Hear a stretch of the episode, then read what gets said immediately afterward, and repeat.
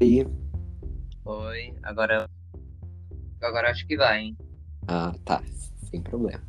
Uh, mas seja bem-vindo novamente ao podcast Universo MSP e obrigado por ter topado participar. Eu que agradeço, estou muito feliz de estar aqui hoje. Uhum.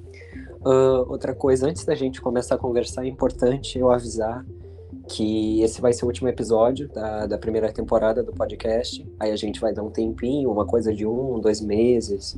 É, e aí a gente volta entre novembro e dezembro com a próxima temporada, tá?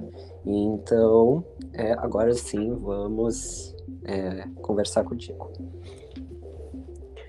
Uh, em primeiro, primeiro momento, que eu acho que é muito interessante a gente começar a falar, é ter o um contato com a turma da Mônica e Mônica Jovem.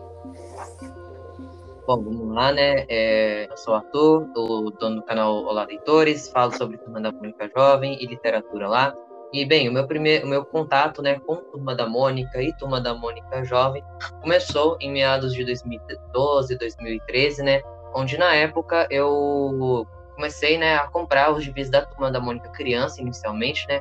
Eu me lembro uhum. que o meu uhum. primeiro gibi foi um gibi do Cascão, de 2012, uma edição especial de Natal.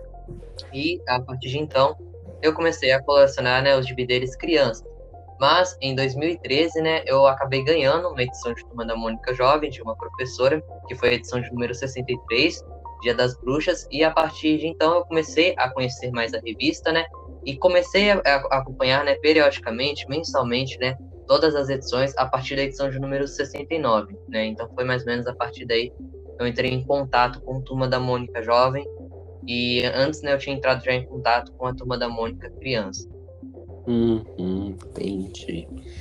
Um, e e tu o que que tu tá achando dessa dessa nova série? que tá tendo? Pô, tô achando bem interessante. Eu acho que foi necessário, né, eles terem recomeçado, né, dado esse recomeço para a turma da Mônica Jovem, trazer novos traços, né, para a revista. Então mudou uh, um pouco do design de cada personagem, né, trazendo essa nova cara para a revista também. E eu sinto que precisavam disso muito por conta da segunda série, né, não estar sendo tão bem recebida assim pelos que leem a revista na época, né? E uhum. eu acho que foi necessário ter essas mudanças, né? E esse desenvolvimento melhor nas histórias e tudo mais. E eu tô achando bem legal até o momento, né? Tá ainda bem no começo, então a gente muito, não sabe muito, né? O que, que vai acontecer nas próximas edições. Tá um pouco confusa, né? A história principal. São muitas perguntas, né? Ao mesmo tempo. Mas eu acredito, né? Que no decorrer aí das edições, pelo menos desse primeiro arco, a gente entenda melhor o que está acontecendo em toda essa história. Mas está sendo bem interessante, né, conhecer essa nova faceta, né, de Turma da Mônica Jovem. Uhum.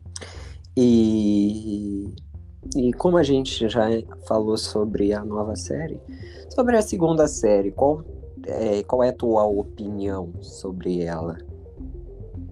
Bom, eu confesso também que a segunda série com certeza não tem as minhas edições favoritas de Turma da Mônica Jovem lá, realmente teve muitos baixos e altos também, né? Mas uhum. eu sinto que também tem os seus pontos positivos, né? Por exemplo, esse desenvolvimento, né, de personagens secundários, que era algo que a gente tinha bem pouco, né, na primeira série da revista, principalmente da metade pro final da primeira série, né? Da metade pro final da uhum. primeira série, eu acho que teve pouquíssimas edições assim focadas em personagens secundários. E eu sinto que na segunda série eles começaram a dar mais destaque, né, para esses personagens. A gente teve o Chaveco, até a Rimando Cebolinha, né, a, ela ganhou uma edição só para ela enfim, vários personagens, né, tiveram as suas edições próprias e eu acho que esse é um ponto positivo da segunda série, mas um ponto negativo que eu encontro foi nos traços das edições, né, tinham edições aí que não tinham traços assim que agradavam tanto aos fãs, os desenhos não estavam agradando muitas pessoas, as histórias também estavam é, com uma pegada bem diferente, né, que a gente conhecia lá da primeira série de Turma da Mônica Jovem, não estava da mesma maneira realmente a gente costumava ver os roteiros mais bem desenvolvidos, eram histórias geralmente é, meio sem graças de vez em quando, enfim. Então, na opinião do grande público, né, acredito que tem pessoas que não gostaram realmente da segunda série por diversos fatores, né, como o desenho, ou seja, ou pela história, enfim. Mas eu vejo também que a segunda série teve seus pontos positivos também, não foi de todo ruim. Mas, realmente, se a gente for comparar aí com a primeira série, ela teve uma certa decaída, né, digamos assim. Uhum. É, o interessante dessa segunda série é que ela deu, podemos dizer assim, arcos a personagens que até o momento eram secundários ou que nunca tinham sido explorados. Por exemplo, Jeremias, né? A gente teve o arco do Jeremias, que são edições impecáveis, pelo menos. Não no traço, mas na história é boa. Sim. Então, é... e como tu disse, eu concordo contigo. Eu acho que a gente teve uh, uma diferença muito grande em roteiro da primeira série para a segunda. A primeira série, a gente tinha aquele roteiro que dialogava mais com, com a gente, o público adolescente, e na segunda série parece que eles quiseram dialogar com o público mais criança, tentar trazer crianças para a turma da Mônica jovem, não só para a turma da Mônica, e eu acho que prejudicou um pouco aqueles leitores que já acompanhavam a revista, porque temos edições, por exemplo, O Mundo de Maria Cebola, não é uma edição boa, né? Então eu acho uma edição muito muito infantil aquela edição, sabe? Sim. Então é uma edição assim que se fosse uma história da turma da Mônica seria legal, mas da Mônica jovem, né? E nos traços também teve a decaída, principalmente dentro, né? Porque é, no, nas capas a gente não teve assim uma decaída, a gente teve capas que estavam feitas de qualquer jeito, tipo um fundo aleatório, os personagens jogados. Mas o traço sim deixava a desejar. É, e eu acho engraçado isso, né? Porque é, realmente eu sinto que eles quiseram trazer um público mais infantil para a revista e gerando essa falta de, de, identificação, né? Dos jovens com os roteiros. Mas ao mesmo tempo em que eles faziam essas histórias mais infantilizadas, né? Como você mesmo citou, o mundo da Maria Cebola, existiam uhum. histórias que tinham aprofundamento, tocavam em temas mais sensíveis, como por exemplo a edição número 37, que é o peso perigoso Aquela é uma edição uhum. muito interessante, aborda temas assim bem importantes, bem relevantes, né, para a juventude, uhum. assim, e eu acho é, que causou essa certa confusão. Parecia que eles não tinham um caminho para seguir, era muito tinha um mês que tinha uma edição muito boa, aí depois vinham dois meses com edições assim, mais fracas, então tinha essa falta de constância, sabe, nos roteiros. Parecia uhum. que ao mesmo uhum. tempo que eles queriam atingir um público infantil, eles queriam também atingir, continuar com o público jovem, então gerou essa confusão, né, também na época. Uhum. E também, nisso a gente não pode é, criticar, mas eu acho que também teve aquela, aquele choque com uh, novos roteiristas que começaram a escrever para a revista. E às vezes tem gente que escreve para a revista que vem da turma da Mônica e, e, tenta escrever como se fosse a turma da Mônica, né? Então tem aquele aquele choque assim. Eu acho que os principais que a gente tinha na primeira série podiam ter sido mantidos e não terem tão poucas histórias como a gente teve. Mas Uh, por exemplo, Felipe Marco Antônio, que foi um roteirista que entrou na segunda série, ele tem bons roteiros. Tivemos o do Jeremias Pelle, que é um, que é um ótimo roteirista, né? Escreveu uma graphic impecável. Então, é... foi um verdadeiro choque, eu acho. A segunda série começou bem e do nada começou a decair, sabe? Então, foi bem necessário essa terceira série, porque eu acho que se continuasse do jeito que estava, ela ia ter o mesmo final que Chico Bento Moço teve. Sim. E essa coisa, né, de vários roteiristas novos na revista, né, eu acho que foi um pouco disso que gerou essa certa confusão. Porque existem roteiristas que focavam em histórias mais infantilizadas e outros, né, que traziam essas histórias um pouco mais maduras, trazendo alguns temas mais relevantes, digamos assim, né, para a adolescência. E essa, essa coisa, né, de ter vários roteiristas, por um lado é bom, porque dá a chance, né, de novos roteiristas colocarem uhum. lá os roteiros da Mônica Jovem, e isso é muito bom aqui no Brasil, né, valorizar o trabalho deles e tudo mais. Sim. Porém, isso acabou gerando uma certa confusão, porque tinha meses que é, eram histórias muito, sabe, diferentes uma das outras. Parecia que queria atingir públicos completamente diferentes. Isso era algo uhum. que a gente não uhum. tinha na primeira série. A gente tinha, né, uhum. basicamente é, pelo que me lembro agora, três roteiristas principais, assim, né? É, na primeira série, que era a Petra Leão, ela roteirizou muitas edições da primeira série. Teve o Mar Marcelo Cassaro, o Flávio Teixeira, né? Ele roteirizava aí as edições mais especiais. E tinha o Emerson dentro da Super Saga, né? Então, tinha essa maior constância dentro dos roteiros, eu acho que por conta né, de serem roteirizados aí por poucos roteiristas, então eles davam um desenvolvimento mais deles, né, dentro das histórias e tinham um tempo a mais para trabalhar em várias edições seguidas, né, diferente do que uhum. ocorreu nessa segunda série. E algo interessante que eles trouxeram na terceira série foi justamente isso, porque eles continuaram dando essa chance para os roteiristas uhum. novos, para vários roteiristas, dentro das histórias curtas, de 30 páginas, né? Enquanto Sim. nas histórias principais, a gente vai ter por seis meses um roteirista só trabalhando naquele mesmo roteiro. Então, acho que eles conseguiram aí equilibrar, né, digamos assim, essas duas coisas dentro da terceira série. Sim. Uh, como tu falou de novos roteiristas na terceira série, eu tô muito contente, principalmente com as histórias curtas, que são boas, mas com os novos roteiristas, por exemplo, a gente tem o Daniel Mausen, que ele era só da turma da Mônica até o momento e escreveu uma história impecável na Mônica Jovem, né? Então, são é, como tu disse, é bom ter sim a chance de novos roteiristas escreverem histórias e a gente espera que siga assim, que eles possam escrever arcos principais e que a nova série de Turma da Mônica Jovem não tenha um andamento parecido com a segunda série. Sim, eu lembro que a segunda série ela havia começado bem até, né? Eu lembro que as seis primeiras edições eu gostei muito na época uhum. e aos poucos ela foi assim, ficando mais bagunçada, né? Digamos assim. E tomara que isso não ocorra, né? Dentro dessa terceira série que tem tudo para dar muito certo, tá muito promissora assim. Parece que eles estão se realmente empenhando muito, né? Para trazer algo que os fãs é, fiquem felizes, né, agrade os fãs, né, então eles estão escutando mais, né, as pessoas nas redes sociais, é, escutando as sugestões, né, que as pessoas trazem, os pedidos, e colocando dentro das histórias, né, então acho que tem tudo para dar certo.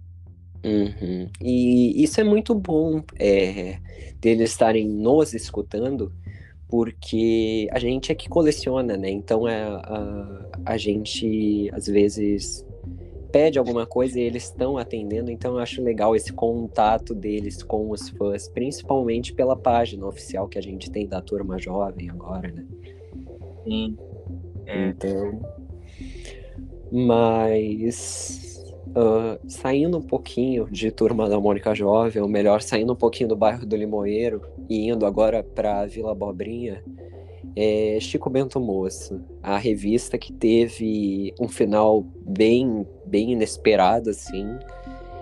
Uh, o que que tu acha de Chico Bento Moço e o que que tu achou desse final?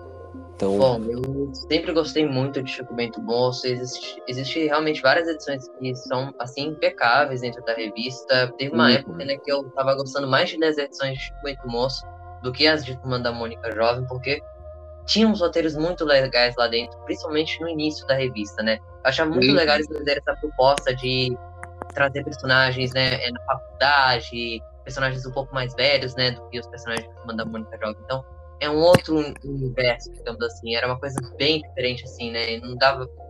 A gente não se confundia entre os roteiros, então tinha muitas edições legais, outras nem tanto, mas eu acho que Chico Bento Moço, a gente começou a ver que tinha alguma coisa errada ali quando a revista se tornou bimestral, né? Eu me lembro que foi uhum. na edição 60 ou 61, não me lembro ao certo. A revista começou a ser bimestral e dava para ver que, pelo visto, a revista não estava vendendo tão bem e tudo mais. Então, é, naqui, naquela época eu já comecei a estranhar. E depois, né, veio esse cancelamento, né, repentino, em uma saga, assim, que estava sendo incrível. Eu tinha gostado muito da primeira parte, né, da, uhum. dessa saga, dessa última saga que teve dentro da revista. E infelizmente a gente teve esse final totalmente em aberto, né? Então eu senti uma falta, sabe? Deles terem dado um, pelo menos um desfecho maior, sabe? Uma despedida realmente, assim, para, é, uhum. é, para a revista. Ficou um final muito em aberto, muitas coisas assim não vão ser respondidas, não foram desenvolvidas. Muita gente está falando, né, nessa coisa da volta, né, da revista de Moço em algum outro formato. Eu acredito que realmente vai acontecer Uhum. Mas pra ter fechado a série principal, digamos assim, né? A revista Chico Bento Moço, que a gente vinha acompanhando desde 2013, eu acho que eles deveriam ter dado, ter dado ali um, um final, né? Uma despedida realmente pra gente e em uma edição assim, realmente, se eles tivessem colocado a revista por uma edição ainda, acho que uhum. ficaria uma despedida assim mais legal, né, pra gente. Mas uhum. infelizmente a revista teve esse final aí bem rápido, né? E uma pena, né? Porque era é uma, era uma revista que eu gostava muito. Uhum. E é, eu concordo contigo, eu acho que a gente podia ter tido uma edição especial, tipo uma 76, que fosse algo especial, alguma despedida da revista, mas é, infelizmente não ocorreu. E é, a gente percebeu mesmo, como tu disse, Chico Bento Moço estava algo acontecendo quando na edição 61 ela saiu e a gente ficou o uns quatro, cinco meses sem a revista, né? Ela só veio a voltar em janeiro do outro ano. Então, é algo estava errado e infelizmente veio ao seu fim. Mas é, também tem aquilo, como tu disse, ele não, não tinha muita venda, né? Então, é, o, o foco principal a gente sabe que é a Turma da Mônica Jovem, o carro-chefe da MSP. Sempre foi, sempre vai ser. Então, Chico Bento Moço foi aquela revista que foi ficando de lado e aconteceu o que aconteceu. Pois é. É, realmente, igual você falou, a, é, eles mesmos já falaram em uma época, né? A revista que mais vende é a Turma da Mônica Jovem e, infelizmente, né, Chico Bento Moço teve aí seu final é, brusco, né? Foi um final assim muito inesperado pra gente. E mas foi uma revista que durou até que um certo tempo bem longo, né?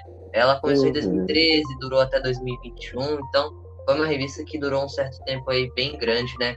É, mais de 70 edições é difícil isso acontecer, né? Aqui no Brasil é realmente só a MSP que consegue fazer essas publicações tão grandes, né? É, em gibis aqui no Brasil realmente. Uhum. É, e como tu disse, em publicações bem grandes, eu acho que a principal, assim, que é a maior publicação deles até o momento, seria a Turma da Mônica Jovem, né? Porque a gente está já na terceira série, então já foi duas séries. 2008 a gente já está com 13 anos da, da revista. Então é uma publicação que vem é, existindo há bastante tempo e a gente espera que exista por mais tempo, né? Sim. Uhum.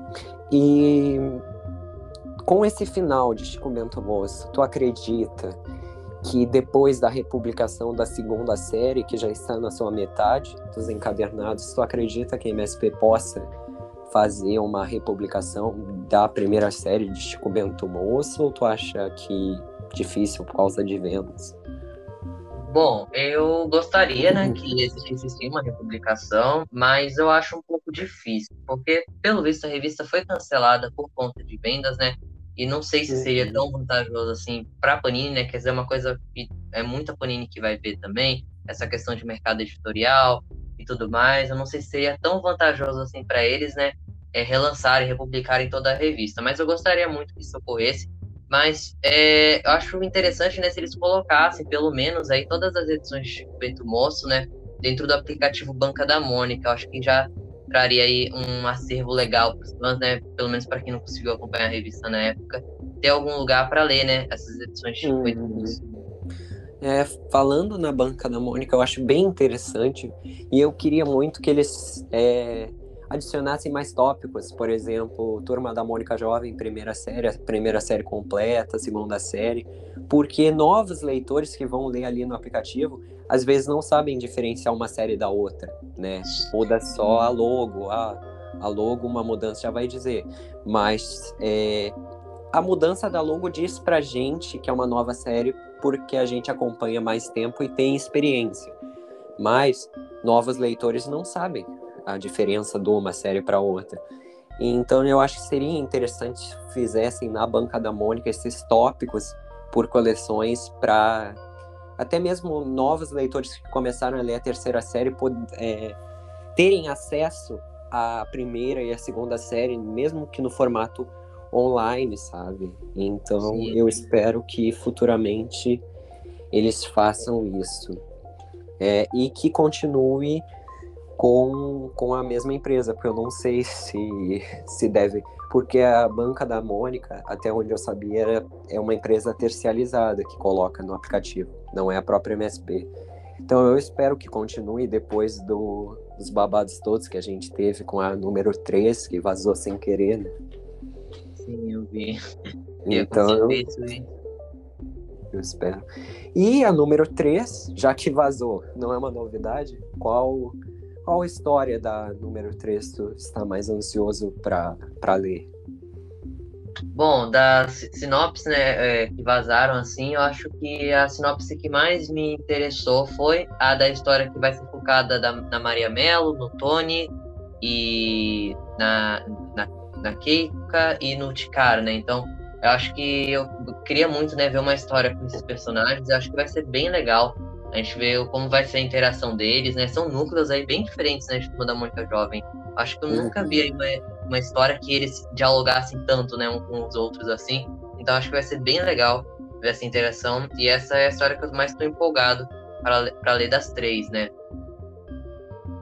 E uma coisa interessante dessa terceira série é, é como tu disse, o, é, novos núcleos sendo misturados e dialogando entre si. Então a gente teve, por exemplo, Ramona e Chaveco, são dois personagens totalmente diferentes, tendo uma história só deles.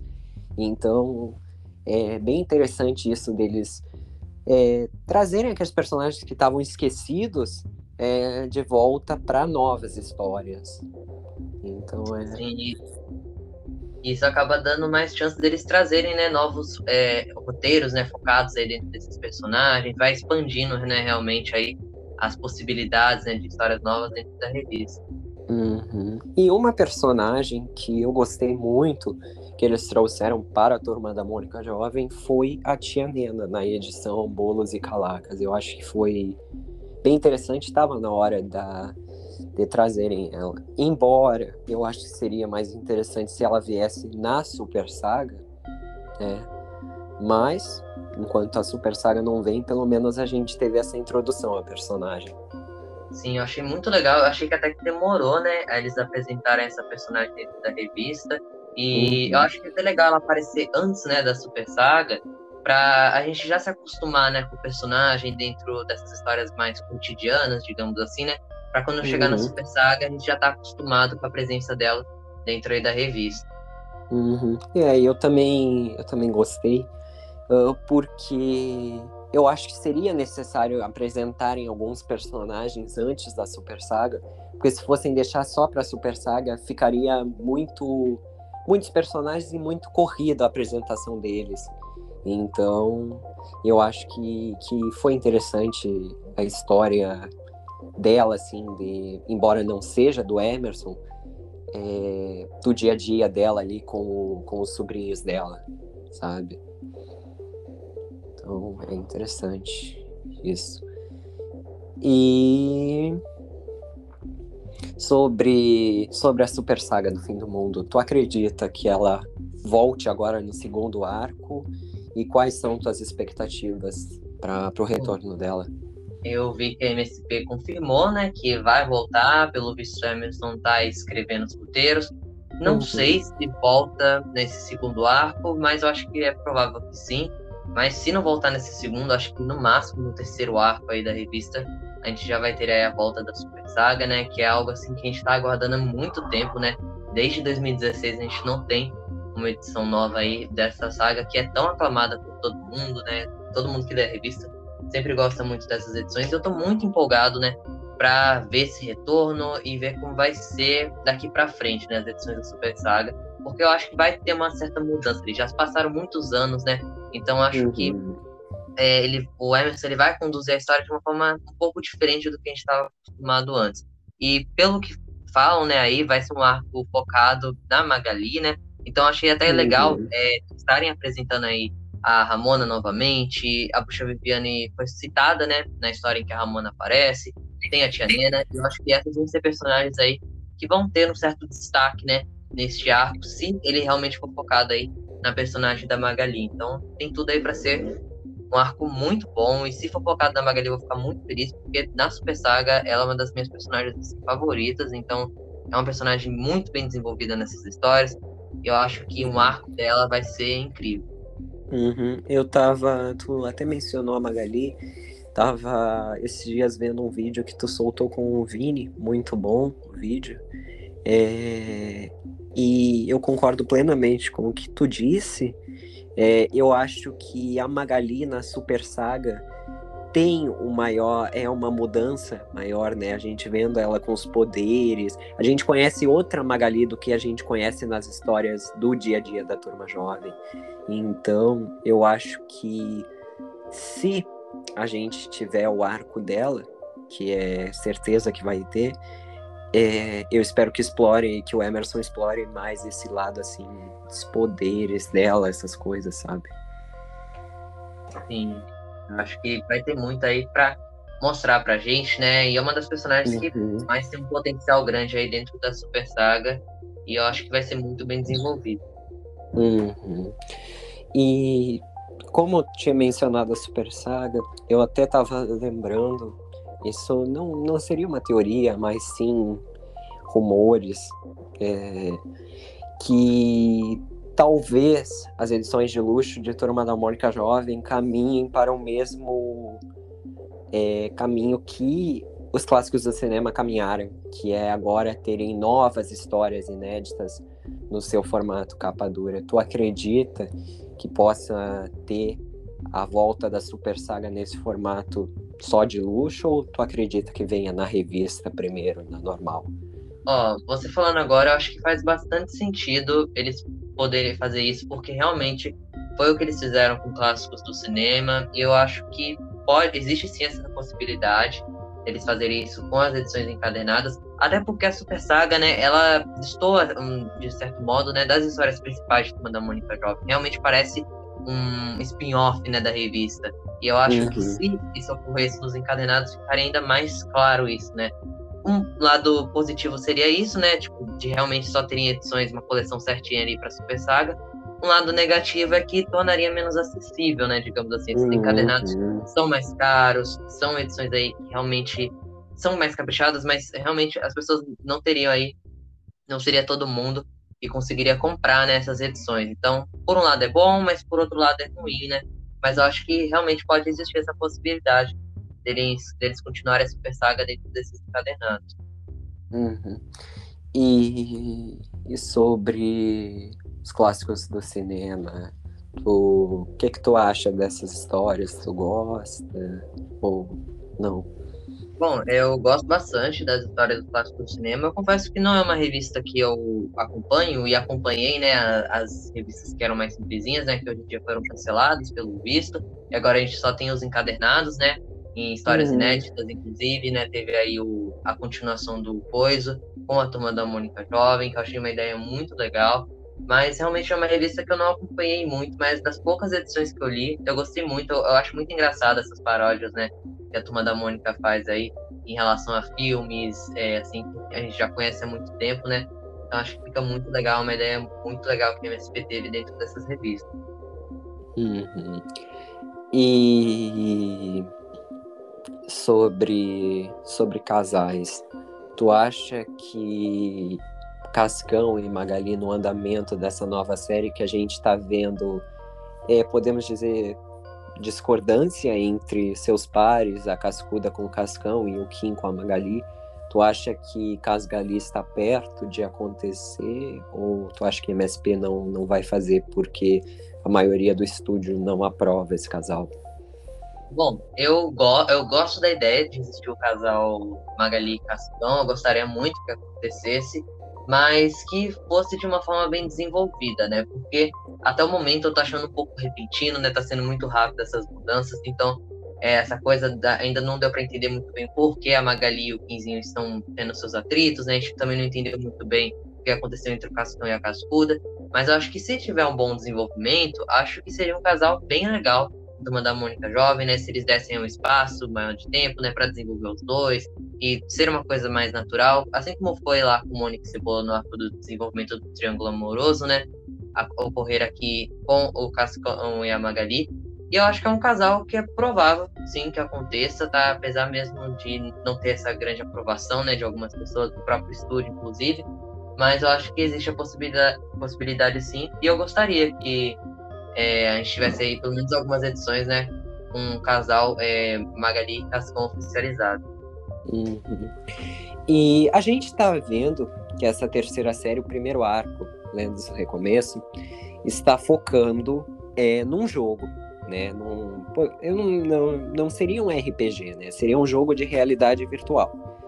Uh, e surgiu a teoria, é, não sei se tu tá por dentro dessa teoria, que é os atritos que existem entre Magali e Kim nesse novo arco seria de uma ilusão, uma assistente digital do jogo para o Kim e o Kim está treinando situações com, com essa assistente, por exemplo, é, de, de atrito com a Magali, de momentos de fraqueza, tristeza.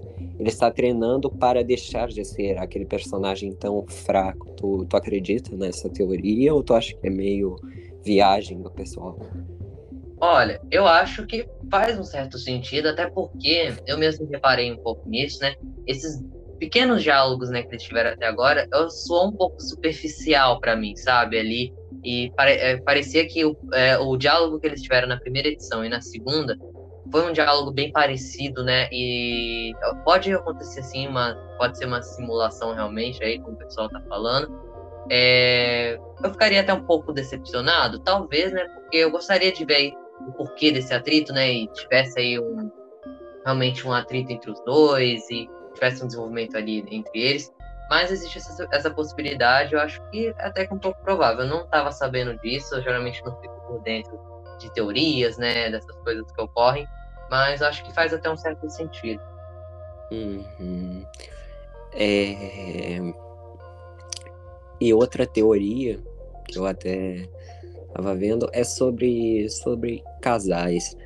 É, esse sumiço tão repentino do Franja, tu acha que teria algo a ver dele ser, por exemplo, um dos responsáveis pela turma não se lembrar de nada? Porque a gente viu que da última edição da segunda série, quando a gente teve o, o primeiro olhar pela terceira série no traço, a gente viu que a turma continuava a mesma, se lembrando de tudo. Então, Mônica continuava com cebola, enfim.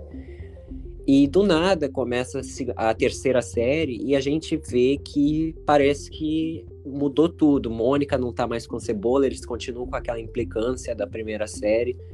Tu acha que esse sumiço do Franja, fazendo com que a Marina não tenha notícias dele, seja por ele ser um dos responsáveis desse é, lavagem cerebral, podemos dizer, da turma, que eles não lembram de nada? Ou tu acha que é uma, uma teoria muito louca, que não tem nada a ver e que foi um reboot total da turma jovem? Ó, até agora eu realmente ainda não consegui entender muito bem se vai ser um reboot ou se realmente pode ser essa coisa do Franja estar envolvido nessa lavagem cerebral da turma e tudo. Mas com certeza o Franja ele sabe de algo que ninguém ali mais sabe, né? Ele está envolvido com alguma coisa, pelo menos eu acredito, né? Que seja algo mais envolvendo o jogo de realidade ampliada, que eles estão participando. Talvez alguém esteja lá envolvido nesse jogo, deve ser um pouco perigoso, enfim. Até porque é, na edição de número 2 ele manda uma mensagem, né, para a Marina por meio do Bidu, falando não venha até aqui. Ele falou algo do tipo, né? Então parece que algo está acontecendo, que parece que algo fugiu do controle.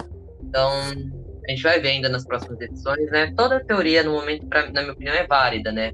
É, tudo uhum. pode acontecer realmente, principalmente agora nessa terceira série, né? Tem muita coisa nova acontecendo, então tudo é válido, tudo pode acontecer e realmente pode ser que seja isso mesmo. Sim. E uma das é, mais desejadas explicações para mim dessa terceira série é o que aconteceu com o Bidu original, porque até o momento a gente viu um Bidu robótico. Então, o que, que aconteceu com o original? Ele morreu? Onde é que ele tá? Então, eu acho que seria uma das explicações que eu quero saber desse arco é o que aconteceu com o Bidu e se aquele Bidu robótico vai ser o do o futuro. Das próximas edições a gente vai ter só aquele Bidu nos próximos arcos. Realmente, eu acho assim que Bidu original ter morrido seria algo muito forte, sabe, em Turma da Mônica Jovem, até porque o Bidu é uma figura muito marcante, né, dentro da Turma da Mônica no geral. Então acho uhum. que eles uhum. não teriam coragem, né, de matar esse personagem e colocar um robô, né, um Bidu robô ali para aparecer nas outras histórias. Mas não sei, algo estranho ocorreu sim com o Bidu. Eu também estou muito curioso para ver o que, que, realmente aconteceu com ele. Mas eu acho que a morte do personagem seria algo assim muito é, realmente uma reviravolta muito grande, né? Assim, Turma da Mônica Jovem, eu não sei se eles teriam coragem de fazer isso com esse personagem, mas pode ser que isso aconteça sim. Uhum. E edições assim, além a gente sabe que tu, todo mundo em geral é muito fã da Super Saga. Eu acho que é uma saga marcante que existe em Turma da Mônica Jovem é a Super Saga, porque foi uma coisa que re, é, revolucionou uh, a revista. Então a gente viu inimigos do passado voltando, a gente conheceu novos personagens, é, a gente conheceu algo que até o momento não tinha sido explorado em Turma da Mônica Jovem, que é um, um terror bem, bem naquele terror mesmo. A gente teve morte dos personagens. Então, além dessas edições da Super Saga, uh, quais outras edições seriam a, as tuas favoritas, assim, que tu gosta mesmo? Ó, é, começando né, com a segunda série, eu acho que a minha edição favorita da segunda série seria a saga Portal das Trevas. Eu gosto muito daquelas duas edições. São edições uhum. que, para mim, até que remetem um pouco, em alguns momentos, né, às edições da Super Saga. Sei lá, para mim, ela traz uma áurea de Super Saga, né? mas é uma história assim, uhum. assim, realmente muito boa, muito bem desenvolvida. Ela traz várias, vários elementos né, juntos assim. Eu sempre gosto muito de reler aquelas edições e eu acabei relendo, inclusive, esse ano, né? Essas duas edições que faz parte dessa saga e continuei gostando muito. E da primeira série, né, de Turma da Mônica Jovem, o que me vem à cabeça agora são as edições de número 73. Eu gosto muito de Caçadores de Android é uma das histórias que eu mais gosto em Turma da Mônica Jovem, assim. Tem também a edição de número. Bom, a número 48, também é uma história que eu gosto muito, que é a invasão dos robôs zumbis. É uma história que tem uma pegada mais de ficção científica, né? Dentro da revista, que eu gosto muito de ver. E eu acho que foi muito bem explorada dentro daquela edição, né? De Turma da Mônica Jovem. E tem também a saga Circo Macabro, também, que é uma saga que eu gosto muito a saga da Estranha História de Sarah, enfim, tem muitas edições é, realmente de Turma da Mônica Jovem da primeira série, né, principalmente, que eu gosto muito. E para finalizar, né, para citar aqui mais uma da segunda série, eu gosto muito da edição Melodia Perfeita, né, que é focada aí no personagem do Jeremias. Uhum. Tu mencionou Circo Macabro e eu acho essa edição, essa saga muito fantástica e eu também acho pesado aquela parte onde o, o senhor Dante dá com o chicote na, na, na Mônica, né, que faz ela sangrar. Então eu acho eu acho meio pesada aquela cena e fico até que de uma certa forma feliz que eles colocaram na, na nessa saga, na história, porque a gente saberia que se eles não tivessem colocado, ficaria uma coisa meio superficial, um vilão assim, ah, sequestrou, aí do nada eles vão ser resgatados, sabe? Então, eu gosto de como a Petra escreve os roteiros e como ela faz os vilões, porque o Senhor Dante, ele é um vilão que a gente vê que ele é um, uma pessoa muito perturbada, que não é uma coisa normal ele ter pessoas incomuns, é, podemos dizer, mantidas é, em cativeiro, né? Porque ele não não não deixa elas terem uma vida e querer sequestrar jovens, sabe, que vão no circo dele. Então é uma coisa assim bem perturbada e que eu achei bem interessante essa figura, esse vilão ter na turma da Mônica jovem. Realmente, parando para pensar assim, são temas, né, muito pesados que foram postos dentro desta saga. Eu, eu, o Dante, inclusive, né, ele chega a aparecer depois em Turma da Mônica Jovem, na edição número 8, né, que é uhum. a terrível sessão. Eu achei muito legal isso, porque a Petra ela conseguiu meio que juntar é, a personagem Sarah, né, que aparece dentro da Estranha História de Sarah, né, a saga Estranha História de Sarah, é, uhum. com o núcleo, né, dos personagens que aparecem assim, com macabro dentro de uma história só, para dar meio que um desfecho final ali, né, realmente, pro vilão e deixar ainda uma ponta solta, né, ali no final, para quem sabe uma futura continuação com esse, é, esse personagem ou algo envolvendo ele também. Então acho que realmente é uma saga assim que, tirando a super saga do Fim do Mundo e Turma da Mônica Jovem, é, eu gosto muito. Inclusive, né, eu me lembrei agora, uma edição também que eu gosto muito da Turma da Mônica Jovem é a Brigada dos Ossos Cruzados, que também é da Petra Leão, né?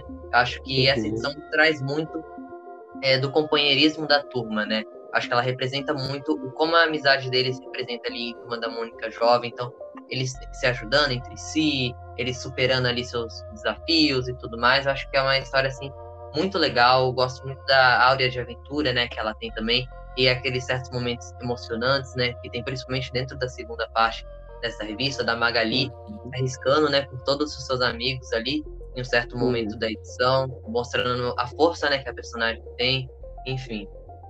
E também, Brigado dos Ossos Cruzados, uma das cenas mais emocionantes é quando a Mônica também se arrisca, né? Ela, ela se sacrifica pelos amigos. Então eu acho, eu acho muito interessante essas edições que mostra o quanto aquela amizade de que eles tinham desde criança se fortaleceu agora jovens, porque a gente sabe que não são todas as amizades que duram para sempre. Então, tem um amigo desde criança e cresce, é, um tem gostos diferentes que o meu, então eles começam a se afastar. Então, na turma jovem, a gente vê que, mesmo eles tendo diferenças, é, eles são mais fortes juntos, a amizade deles é forte. Então, é, é muito interessante é, essas edições onde um arrisca a sua vida pelo outro para mostrar o quanto a amizade é, é, é, valiosa, é uma coisa assim que tu não pode desperdiçar. Então é muito interessante esse contexto que eles colocam.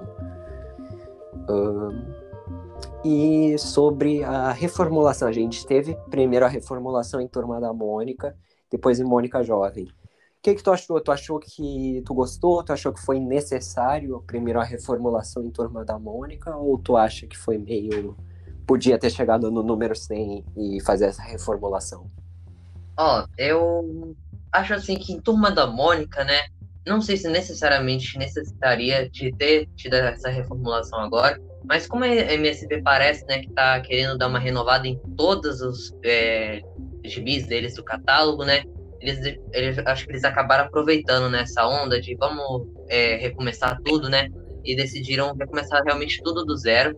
Eu acho assim que eles trouxeram uns, uns, alguns diferenciais bem legais, né? Dentro dos gibis da turma da Mônica clássica, né? Acho que as capas ficaram muito mais bonitas, o design, né, que eles é, colocaram agora. Ah, o fato, né, da contracapa agora ter uma ilustração que é mais referente, né? as, a uhum. história em si principal e não ter só uma propaganda ali atrás. Trouxe um certo diferencial também, né? Uhum. E achei muito legal a, a ideia de trazer aqueles extras, né? Falando é, um pouquinho, né? Algum resumo de um, alguns personagens específicos, assim, de Turma da Mônica, que não são tão conhecidos assim, né? Eu acho isso muito legal como uma forma de apresentar, né? Esses personagens que não são é, tão presentes nas é, revistas de Turma da Mônica. Uhum. E, uh, como tu disse, apresentar novos personagens também. A Milena foi uma personagem que começou, em primeiro momento, numa corrida, né? Uh, personagem ao vivo. Depois ela veio em 2019 para a Turma da Mônica, com, no GB 44, onde estreia ela e sua família. E recentemente ela entrou na turma da Mônica Jovem. É, infelizmente, por parte de algumas pessoas, existe ainda aquela aquele racismo. Eu já vi muitos comentários, até nas próprias minhas páginas, quando eu posto capas que tem a Milena, de pessoas reclamando, dizendo que, é, sendo racistas, dizendo que a personagem estragou a turma da Mônica, que entrou um quinto elemento que estraga, que eram melhor os quatro. Então são coisas fortes, mas eu acho que era necessária a entrada da Milena também para para ter uma nova uma nova pessoa, nova explorar uma nova personagem e também para mostrar aquilo que não é necessário só porque a, a, turma da Mônica pequena tinha os quatro, que a Mônica jovem tem que ter os quatro amigos, que pode ter mais um e mais um, enfim. É, tu, tu gostou da entrada da Milena? Tu achou que era necessário? O que, que tu acha da personagem? Ah, sobre esse fato, né, das pessoas não gostarem de ter um quinto elemento na turma, né?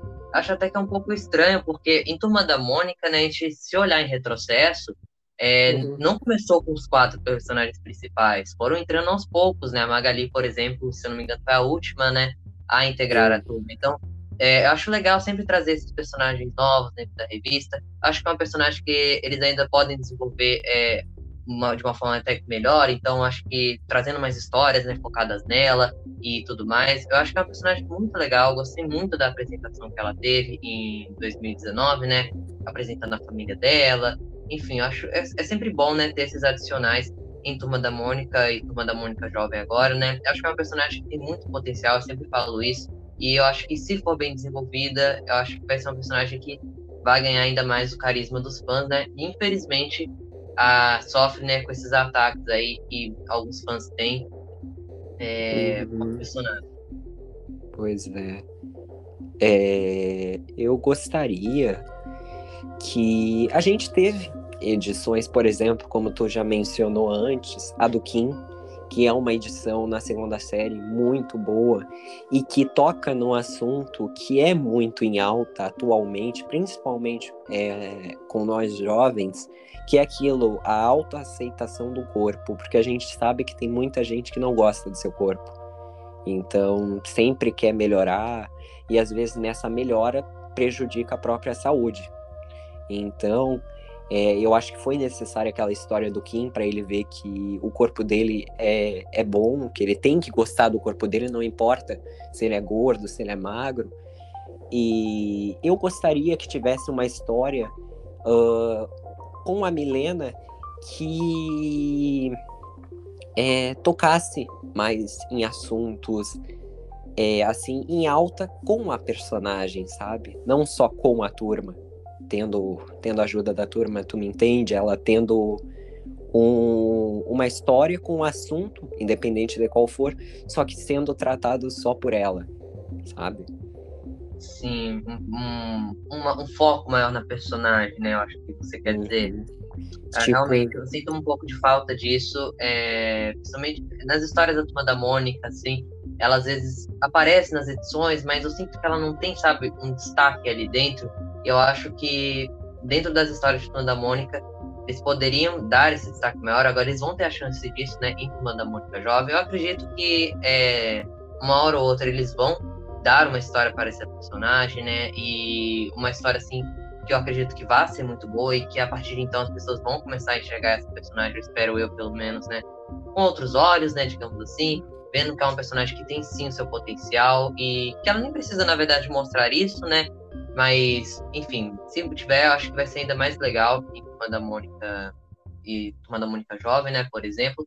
E essa coisa, né, de você ter falado de, da edição do Kim, por exemplo, ter abordado nesse né, tema da autoaceitação, eu acho isso muito importante de ter é, uma revista como Turma da Mônica Jovem que atinge um público tão grande, né? Então, uhum. São temas assim que estão presentes na vida de muitos jovens, né? Infelizmente, né, alguns deles estão presentes na vida dos jovens e eu acho que eles se identificarem né, com esses assuntos e verem que é um assunto assim que está sendo discutido, acho que seria, é muito legal para gerar essa identificação, sabe?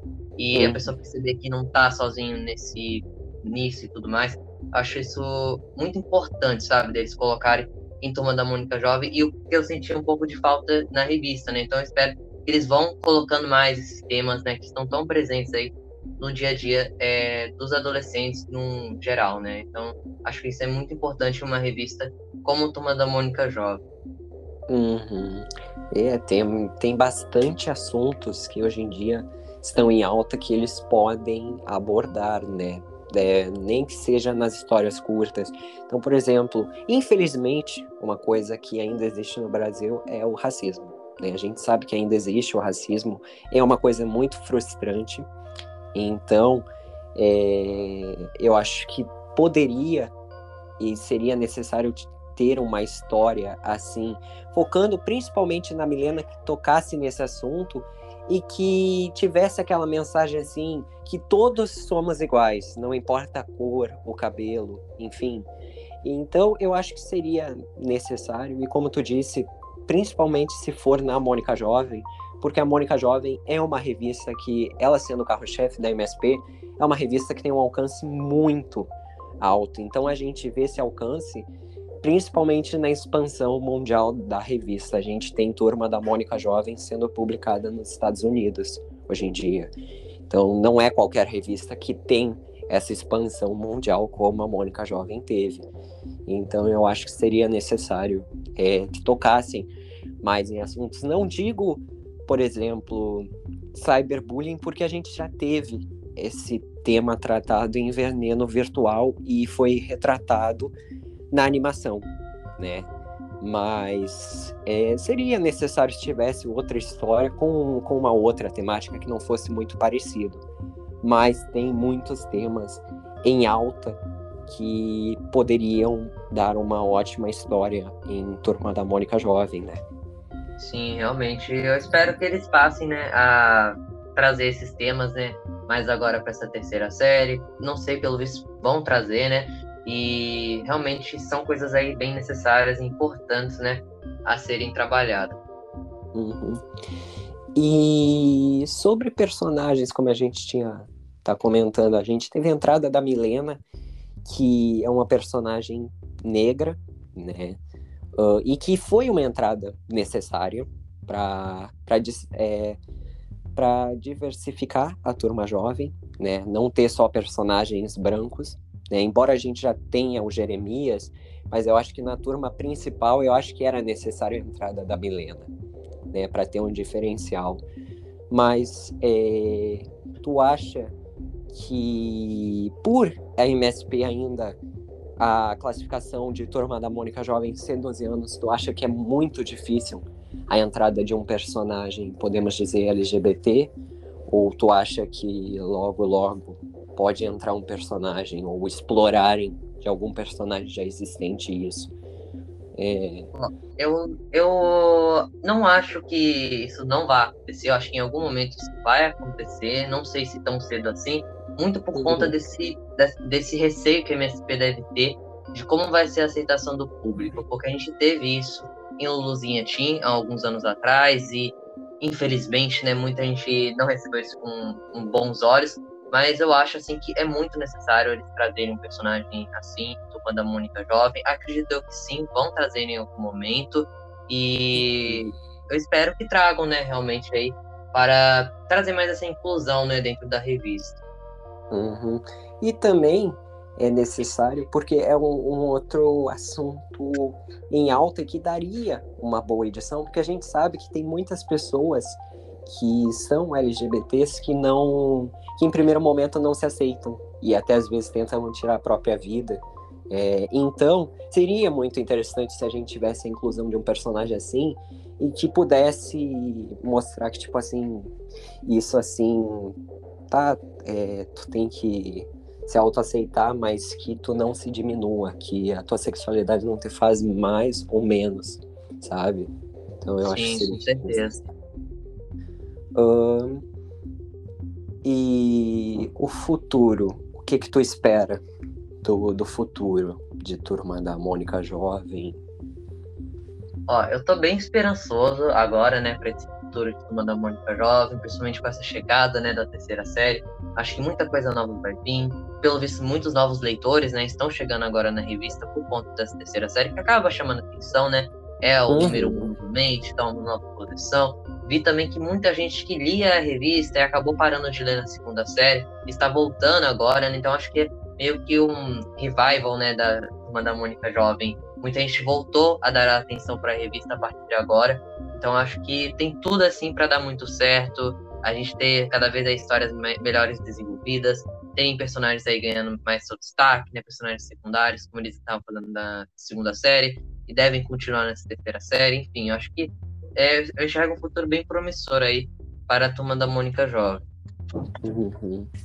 E de publicações assim que tu gostaria que voltasse em outros formatos. Eu sei que muita gente gostaria, eu também gostaria que a gente tivesse uma volta assim da coleção em cores de Turma da Mônica Jovem, que eu acho que é uma coleção lindíssima. Tu, tu gostaria que voltasse? Quais outros materiais assim que tu acompanha ou já ouviu falar ou já leu que tu gostaria que voltasse? Eu gosto muito das edições em cores, eu até sinto falta, né, de ter essas edições de Turma da Mônica Jovem. Gostaria que voltasse uma outra coleção, inclusive, né, que não é de Turma da Mônica Jovem, mas é Turma da Mônica, é a coleção histórica, né. Eu acho que essa uhum. é uma das uhum. coleções que hoje em dia eu mais iria gostar de fazer, né. Na época eu não me interessava muito, por essas edições, mas hoje em dia era uma, eu vejo que é uma coleção que era muito legal, sabe? Sempre uhum. vinha essa replicação de histórias super clássicas, né? Turma da Mônica, publicadas aí pela editora Abril e pela editora Globo. Então era uma chance, né, das pessoas conseguirem conhecer novamente essas histórias, né? É, por meio dessa coleção que eu acho que foi uma das mais legais da MSP. Eu acho, eu acharia legal, né, que eles trouxessem essa coleção de volta, nem que fosse em outro formato, né? Eu acho que se hoje em dia essa coleção voltasse, ela voltaria em um formato diferente, sabe? Eu acho que não seria o mesmo, né, que vinha em uma caixa, onde você guardava seis revistas lá dentro, seis ou cinco, né, que vinham. É. Agora acho que eles trariam em um formato capa dura, talvez, semelhante aí às edições de luxo, né, da Super Saga.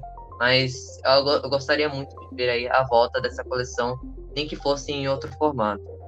É, a gente teve na CCXP do ano passado o, na CCXP Worlds Online o anúncio que a gente teria a continuação da Super Saga em edições de luxo e, de novo, o material Panini estaria republicando a coleção histórica em capa dura. Só que eu acredito que esse projeto fique para o próximo ano, porque se a, eles falaram que sairia mais para o meio do ano, e como a gente já está caminhando para o final do ano, eu acredito que por agora não saia, só se começar lá por dezembro, por ser Natal, essas coisas, né?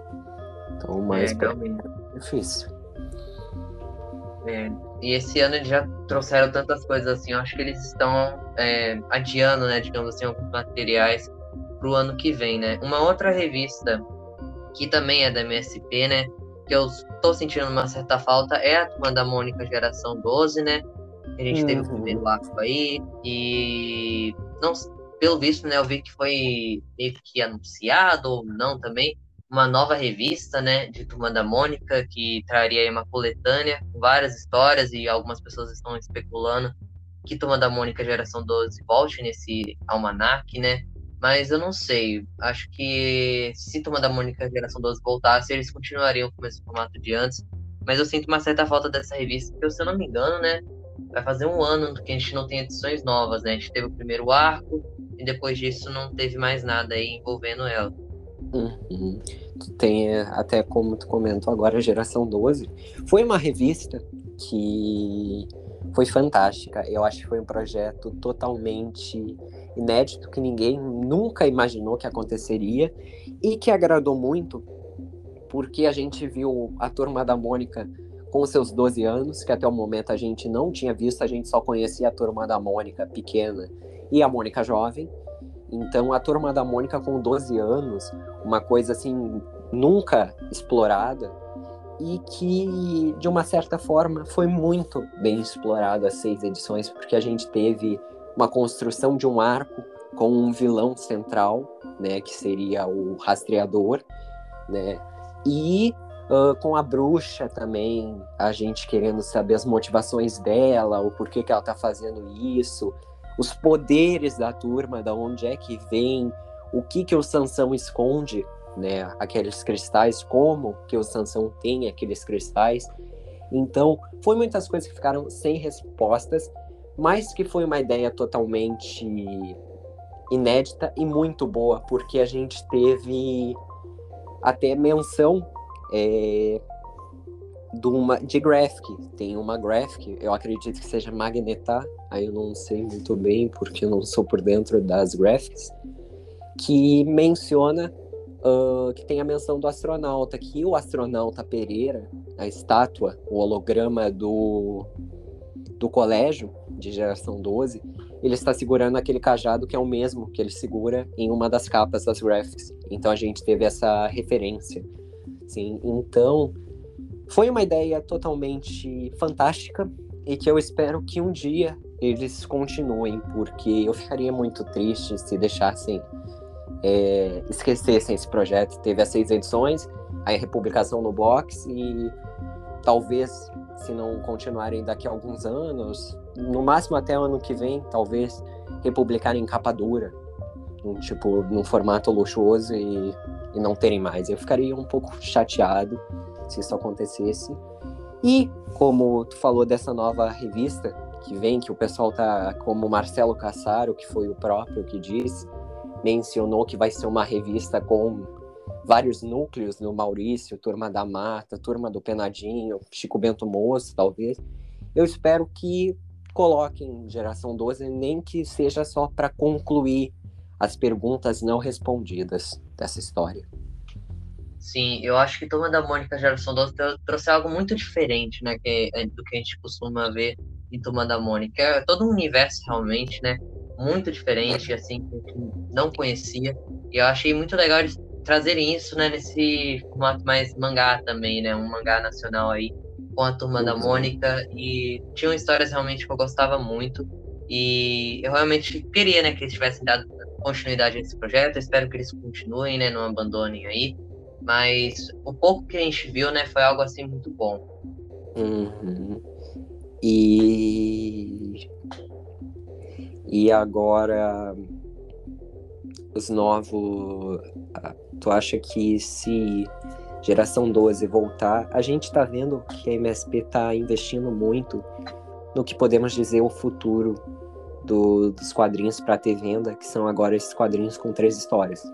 A gente teve na Mônica Jovem, a gente deve ter agora nessa nova coletânea, né, que vai ter dos personagens do Maurício.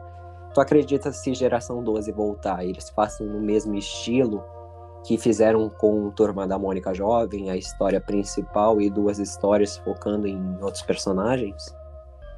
Ó, eu acho que se Turma da Mônica, geração 12, voltar, né, no mesmo formato que ela era publicada antes, acho difícil eles fazerem essa divisão né, em três histórias, até porque eu não sinto essa necessidade, né, deles fazerem isso na revista como geração 12, né, de Turma da Mônica, já possui uma história tão linear, né, assim, que a gente vê durante as edições.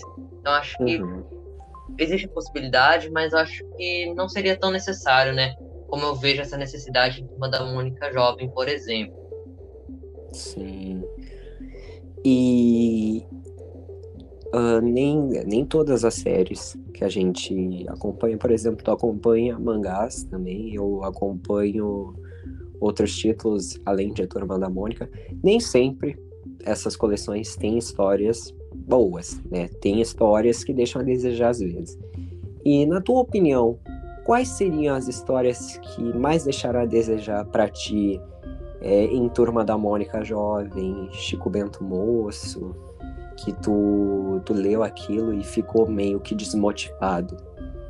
Ó, agora que eu me lembro assim de cabeça é a edição de número 43, é o outro lado da moeda.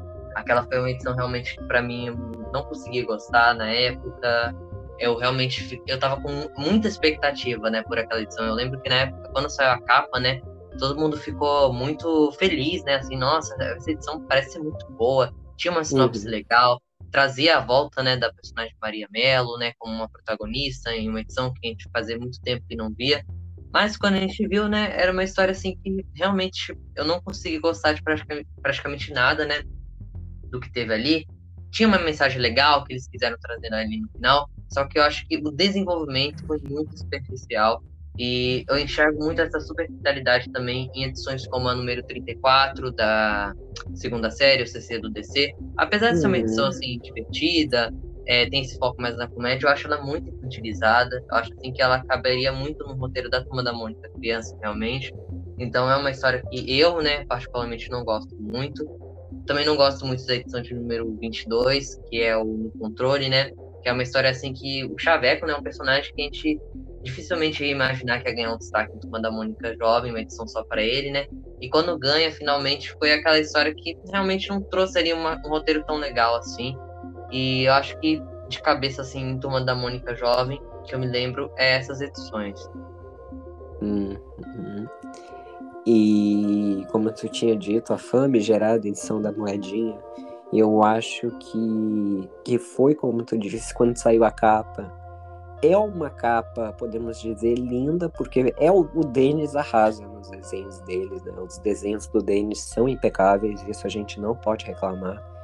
Mas a cagada foi dentro da, da edição. O roteiro já é péssimo e os desenhos também são péssimos, né?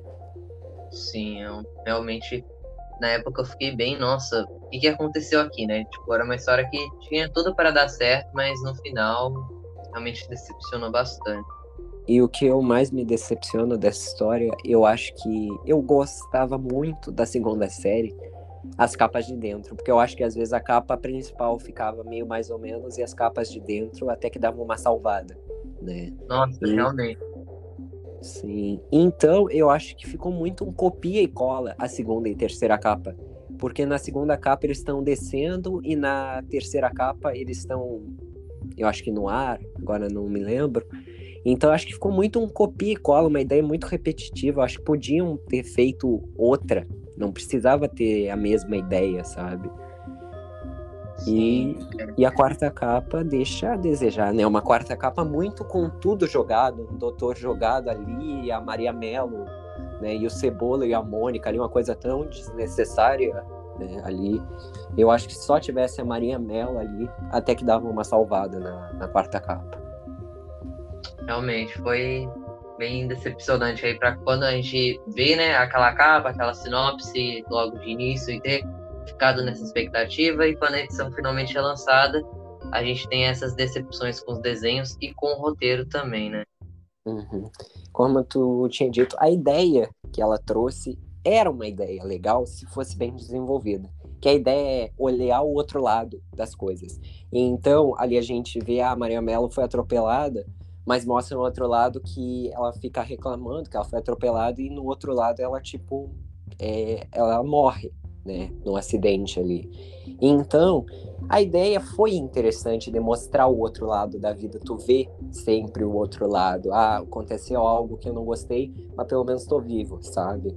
Então, foi uma ideia interessante, só que a nossa querida roteirista, né, vulgo esposa do Maurício, não soube desenvolver bem.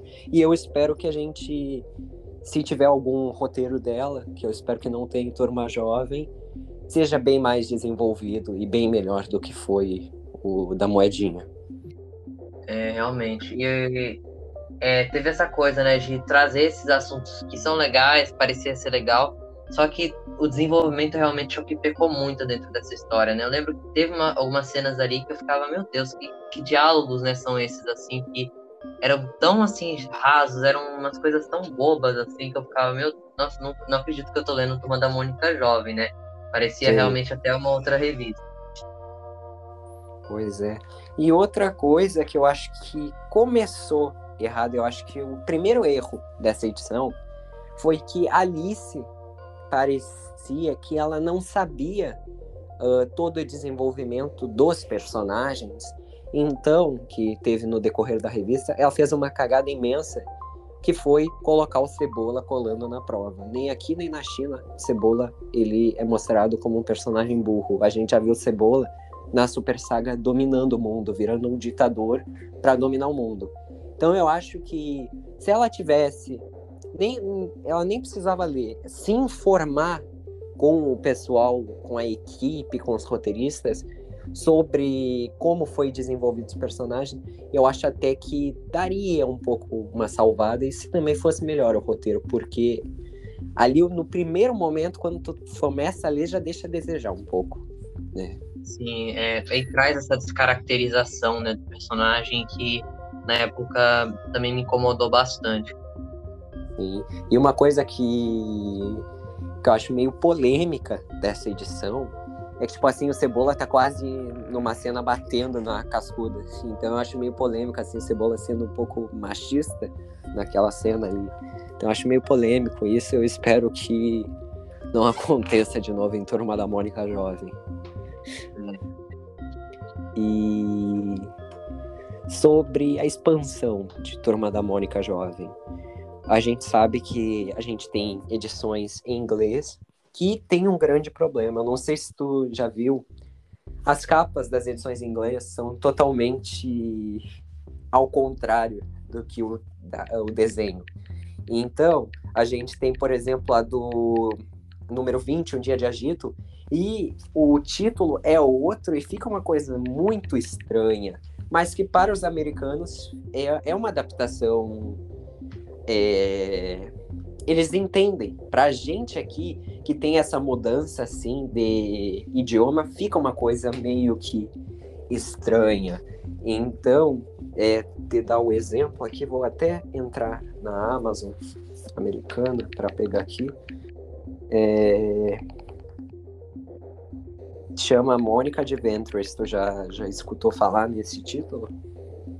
É, esse é o título que sai nos Estados Unidos em si, ou o que era publicado aqui no Brasil? Que Não. tinha também uma revista. Tinha é... uma revista que era também né, em inglês, espanhol, mas tem também uma publicação dos Estados Unidos, né? Sim, não, essa é americana, que sai lá nos Estados ah, tá. Unidos. Tá. É, mas eu já do... é, essa do Brasil eu fico muito decepcionado que nunca mais teve. Tipo assim, fizeram a número 10 e não deram uma explicação se terminou, o que que aconteceu, sabe? Tipo, ah, tá, não vou mais. É, não foi igual aconteceu com a, os gibis da Turma da Mônica, né? Porque o deles criança, né? Também tinha essa publicação do espanhol e o do inglês, né? Só que também parou de ser publicado assim do nada. Acho que foi nesse ano ou no ano passado, né? Eles pararam Sim. de publicar essas edições. Ó, eu tava pegando aqui os títulos. A, primeiro, a primeira edição que saiu lá nos Estados Unidos, pelo que a Amazon diz aqui, não sei se é verdade, se chama Mônica Adventures 1. É, eu não vou saber ler inglês, tá? Mas hum. ela, ela seria baseado na edição 9, O Príncipe Perfeito, o primeiro roteiro da Petra. Então, teria que ser algo com esse título, né? O Príncipe Perfeito. E ficou quem pode pagar o preço da amizade hoje. Uma coisa totalmente estranho para que não tem sentido com a com que a história desenvolve, sabe? Sim, é bem confuso isso. Então, e a gente tem outra que é bem, eu acho engraçado o título, que é meio estranho e ao mesmo tempo polêmico, que é a adaptação do mundo do contra que é tipo a republicação aqui no Brasil, só que lá em capa dura, que é o, o do Contra, tem o mesmo nome lá nos Estados Unidos. E a número 4, que traz essa republicação, chama Devo Dizer Sim para o Nick. Então ela tá falando de um outro personagem na capa, ela tá abraçada com o do Contra. Ficou, oi? Meu Deus. que... Nick é um personagem que foi morto e enterrado, né? Em Turma Jovem. Nunca mais. E... Uh, ah, CCXP, o que que tu, tu espera de... Tu espera algum anúncio específico? Que falta bem poucos meses para a Bienal agora, né, em setembro, e a CCXP. Eu acredito que se forem anunciar algo, venha mais na CCXP. Na Bienal, se forem anunciar, seja algo referente aquele projeto Turma da Mônica Jovem Contos, que eu gostaria muito que tivesse um terceiro livro, porque os dois primeiros são impecáveis. É, que normalmente na Bienal eles anunciam, né, essas publicações mais envolvendo os livros, né, Turma da Mônica, e na CCXP que realmente eles têm os grandes anúncios, né. No uhum. momento eu não estou esperando nenhuma publicação assim específica, mas é, eu, vou, eu acho, né, acredito eu, vai ter alguma novidade aí envolvendo alguma animação, de Turma da Mônica, algum filme, talvez eles anunciem aí algum projeto né, envolvendo essa coisa do audiovisual. Uhum. Falando em animação, a gente teve em 2019 a animação de Turma da Mônica Jovem, que foi aquela animação a mais esperada, porque desde 2012 vem tendo o anúncio Sim. da animação, a gente teve o Príncipe Perfeito animado e finalmente veio, depois de anos, a animação. O que, que tu acha da, dessa animação de Turma da Mônica Jovem? Ó, eu na época eu tinha me decepcionado um pouco, né, com alguns episódios. Eu achei assim que teria uma pegada um pouco diferente, mas realmente se tornou uma animação que era mais episódica, né, realmente. Então, nenhum, um, alguns episódios não se interligavam com o outro, assim. Não, não é o que eu esperava, mas fiquei contente por um lado, né, por eles terem feito, enfim, né, uma animação para a turma da Mônica Jovem, mas realmente não foi tudo aquilo que eu esperei, assim. Eu na época não, eu lembro de não ter curtido tanto assim, mas eu tenho alguns episódios que eu gosto bastante. E, inclusive, não sei é, se tem notícias aí da segunda temporada, se eles vão lançar, porque tem um tempinho já, né, que foi lançada a primeira. É, eu lembro isso, eu participei de uma live com um dos vozes originais da série animada que faz o Nimbus, é, e ele tinha comentado que eles fizeram um episódio que eu, eu perguntei qual foi o episódio que ele mais gostou de fazer. E ele disse que o, um episódio que ele adorou fazer, ele foi até procurar a própria edição para ler, foi Briga entre Irmãos, que teve a adaptação. Mas a gente teve outras adaptações que vazaram é, na, na internet. A gente teve a adaptação da Sociedade dos Ossos, se eu não me engano, e do Mestre dos Vilões. Então, são edições que já. São edições, não, são é, episódios que já estão prontos, mas eu acredito que venham ou esse ano, por causa que a pandemia já está é, um pouco leve, né? Agora está regulada, porque tem muitos já estão vacinando e já estão voltando a gravar em estúdios, ou eles deixem para, para voltar quando tudo estiver estabilizado. Eu acho difícil e eu acredito, como já está quase voltando ao normal, o pessoal está se vacinando, eu acho que venha esse ano junto com, lá, com lições, né? Que é a segunda adaptação em live action da Turma da Mônica. Sim, eu acho que. Não sei se ano ainda possa vir a de Turma da Mônica Jovem, mas eu acho que realmente, como você falou, é, deve estar tá vindo por aí mesmo. Então, tô bem empolgado porque a primeira temporada ela termina ali com um certo gancho, né? Pra gente ver outros episódios assim, mas realmente não é a minha linha favorita, né? De Turma da Mônica, que eu gosto, eu acompanharia assim todos os episódios, tudo. Mas é uma série assim interessante. Eu gostaria muito, a gente viu o último episódio da primeira temporada, e se eu não me engano, como o Cartoon tem muito de fazer isso, a primeira temporada é com 24 episódios. Então, a nova temporada que viria a lançar seria a segunda parte da primeira temporada, como o próprio diretor de voz chama. Então, eu acho que se vier, eu gostaria muito que tivesse um gancho inicial, pelo menos nos três, quatro primeiros episódios, focasse no, no Cebola, tendo aquele arco como ele teve na primeira série de tristeza, assim, não se conformando que ele perdeu a Mônica pro do Contra. Então, Sim, realmente. E eu achei interessante, mas eu achei um pouco perdido a linha do tempo dessa série, porque eu gostaria que tivesse Mônica e Cebola primeiro, e aí uh, na segunda temporada é, adaptassem isso de Mônica e do Contra, na terceira temporada, eu acho que, tipo, alteraram a linha do tempo, e aí nesse universo a Mônica namora com o, com o do Contra primeiro, e aí depois ela namora com o Cebola. Então, não sei como vai ser isso, porque na revista, na primeira série, quando aconteceu isso, a gente viu que a Mônica percebeu que o Cebola mudou depois que eles terminaram e deu uma segunda chance para ele. Então não sei como vai ser isso da Mônica namorar com o Cebola na série, sabendo que nunca aconteceu nada entre eles nesse universo. E é, eu acho que na série, inclusive, né, na animação, vai ser bem diferente, né, esse desenvolvimento aí desses três personagens do que foi na revista, até por eles terem mudado um pouco a ordem, né, dos acontecimentos ali, da Mônica já começar namorando do ponto, em vez de namorar o Cebola antes. Enfim, eu acho que vai ser uma coisa aí um pouco diferente, né, do que a gente observou dentro das edições né, da revista. Uhum. E eu gostaria muito que tivesse uma animação isso à parte, nem que seja, não no cartoon, mas sim em streaming, porque a gente sabe que atualmente o streaming é uma plataforma que vem muito em alta, a gente tem streaming da Disney, da Paramount, então é uma coisa que canais de TV estão se adaptando e não ficando só na TV e indo para plataformas digitais fazendo séries originais para agradarem a todos os públicos. Então eu gostaria que tivesse alguma adaptação ou em streaming de da Super Saga do Fim do Mundo. Eu acho que seria muito, muito fantástico se tivesse.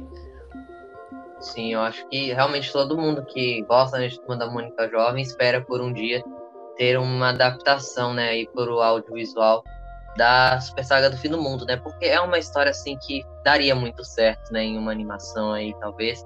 E eu acho que eles podem sim fazer isso no futuro, como você falou no serviço aí de streaming, né? É, como por exemplo, teve aquele anúncio, né, há um tempo atrás, que eles iam fazer uma animação do astronauta baseado nas graphics MSPs do personagem, né? Só que eu não sei uhum. hoje em dia como anda o andamento disso, mas provavelmente se for lançar, né, vai ser lançado no serviço deles que eles têm agora, né, a própria HBO aí. Então, talvez uhum. eles possam fechar uma parceria aí com a HBO mesmo para fazer aí uma animação de Turma da Mônica Jovem baseada na Super Saga, né? Porque eu acho que daria muito certo. Uhum.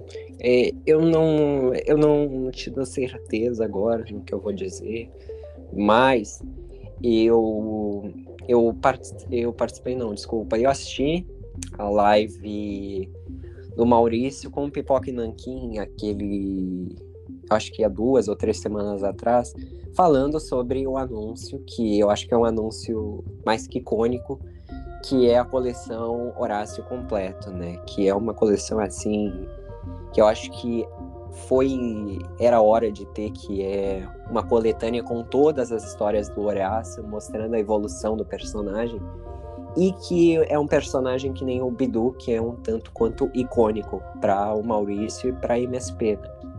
Então, e eu lembro que eles comentaram algo sobre animações e se eu não me engano o Maurício tinha comentado, é, eles comentaram se o Maurício não pretende fazer uma animação ou um live action do Horácio, já que é um personagem tão querido por ele, e ele tinha comentado que por animação não, porque eles estão trabalhando muito e há bastante tempo na animação do astronauta. Então eu acho que logo, logo deve, deve vir agora com o HBO é, streaming, eu acho que deve vir o mais rápido possível, porque é mais fácil de soltar do que na TV, né? Então eu acho que logo, logo deve vir. Ah, então realmente eu acho que vai vir mesmo, né? Pelo que eles, você tá me dizendo aí, dessa, baseado nessa live, né? Inclusive esse anúncio eu também vi na, no dia, né? Eu achei muito legal. É uma coletânea que tava, né, como você falou, na hora, né, de chegar. Eu lembro que a Panini chegou a publicar, né, um volume sobre a coletânea do Horácio, mas não deu seguimento para a coleção. Eu acho que agora vai ser, assim, um material bem importante, né, aí para o Maurício de Souza, né, assim, é um material que ele deve estar muito feliz de estar publicando aí junto com a aqui. É, ele, como tu tinha comentado, o próprio Maurício comentou, ele não citou a editora Panini, mas ele comentou que uma editora fez a coletânea com algumas histórias do Horácio e seus amigos e não agradou muito eles. E nessa nova coleção dessa editora já agradou praticamente todo mundo do estúdio e o próprio Maurício.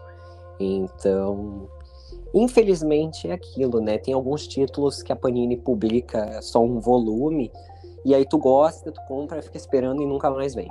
Então é uma coisa assim meio que frustrante. Eu acho que às vezes não é necessário, é totalmente desnecessário publicar uma coisa sabendo que não vai vir os outros volumes, sabe? Então E pra que... isso. O Panini costuma fazer isso com muito, né? Títulos deles. E com Turma da Mônica também. Assim, tem muitas coisas que eles cancelam aí em poucos volumes, né? Então eles nem dão a chance, assim, do título continuar ali algumas edições, né? Pra ver se vai conseguir dar certo. Já cancelam. Sim, então eu acho bem, bem assim, chato isso da, da Panini. E a gente tinha comentado do audiovisual, e eu acho que um dos projetos mais fantásticos e que é icônico e marcante é Turma da Mônica Laços, o primeiro live action carne e osso da Turma da Mônica. E não é aquele live action assim, ah, escolheram atores, eles estão sendo pagos, estão fazendo ali, tá, a gente vai se agradar porque a gente é fã. Eu acho que naquele live action a gente tem de tudo um pouco, principalmente com os atores, porque os atores se parecem muito com os personagens, né? Então parece que os personagens saíram da revista e entraram para o mundo dos cinemas. Uh, a gente sabe agora que tem lições, então já anunciaram cartazes, é, divulgaram nessa semana uma foto do, de uma das cenas do filme da Mônica que, que tu, tu espera desse filme? Na época eu lembro de ter ficado muito surpresa assim, com o filme, né? Quando eu fui ver no cinema. Eu já tava com muita expectativa, mas realmente superou na época. Eu não tava esperando assim por uma adaptação tão bem feita, né? Realmente, dos personagens de Manda Mônica. Acho que deu muito certo, todo o elenco ali, né? Consegue agir de uma forma muito legal, né? Parece que eles conseguem trazer um pouco da essência, né, da turma da Mônica ali entre os quatro. E eu tô é bem com bastante expectativa aí, né, para essa continuação de Turma da Mônica Lições, né, que a gente vai ter agora. Acho que se eles manterem aí, né, essa mesma linha que eles mantiveram no primeiro filme, vai ser também um grande filme aí, mais um marco, né, para MSP. E eu acho que foi algo assim bem legal, é um filme assim que eu sempre gosto de reassistir de vez em quando. Uhum. E é um filme que em alguns momentos é muito emocionante. Eu acho muito emocionante aquela cena onde o Cebolinha e a Mônica discutem e a Mônica começa a chorar. Então eu acho meio. É, eu acho emocionante o filme do começo ao fim. Mas tem algumas cenas que eles conseguem fazer com que tu tenha os mesmos sentimentos que o personagem tá tendo na hora. Então eu acho que não, não, não tem explicações de tão perfeito que esse filme é. Sim. E o, o diretor, o Daniel é, Rezende, que foi o que fez a direção do filme, ele é um fantástico diretor, né? Porque nem todos os diretores conseguem adaptar a Turma da Mônica para um filme como ele conseguiu adaptar tão bem. Então, né? E falando em lições, a gente sabe que vai ter lembranças. É, Maurício já falou na live do, do Omelete, da turma jovem, que o Lições deixa pistas para lembranças. E muito muito feliz porque eles vão concluir né, essa trilogia.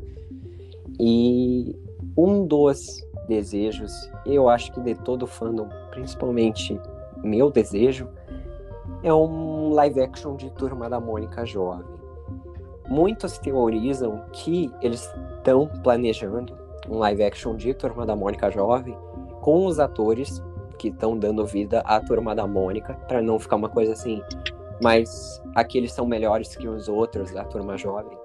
Tu acredita que logo venha uma, uma adaptação de Turma da Mônica Jovem em filme? Eu acho bem provável e também é quase assim, eu tenho quase certeza de que realmente vai ser com os mesmos atores aí, né? Do live action de lições, laços, né? E tudo mais. E eu acho que ficaria muito legal, né? Porque a gente já se acostumou, né, com esses atores interpretando os personagens da Turma da Mônica, então ver eles crescendo, né, e tipo trazendo essas histórias de Turma da Mônica jovem também para os live actions, seria algo bem legal, bem interessante, né? E eu acho bem provável, né, que se a gente tiver um live action é, de Turma da Mônica Jovem, seja com esses atores, né? Sim, eu lembro, é, eu não sei se tu já viu essa polêmica, mas o pessoal ficou muito puto na época que a gente tinha três atores confirmados para viver três personagens secundários no live action de Turma da Mônica Jovem, que seria a Denise, o Nick e a Ramona, né? Três atores anunciados em três CCXPs que viriam a dar vida àqueles personagens no live action. Uma coisa que, infelizmente, eu acredito que se tiver Turma Jovem, o filme não vai ser utilizado aqueles atores porque eles já estão adultos, então ficaria uma coisa muito estranha eles estarem vivendo jovens, é, é, fingindo ser jovens, sabendo que eles já são adultos. Então, infelizmente, é mais um dos projetos que foi engavetado pela MSP.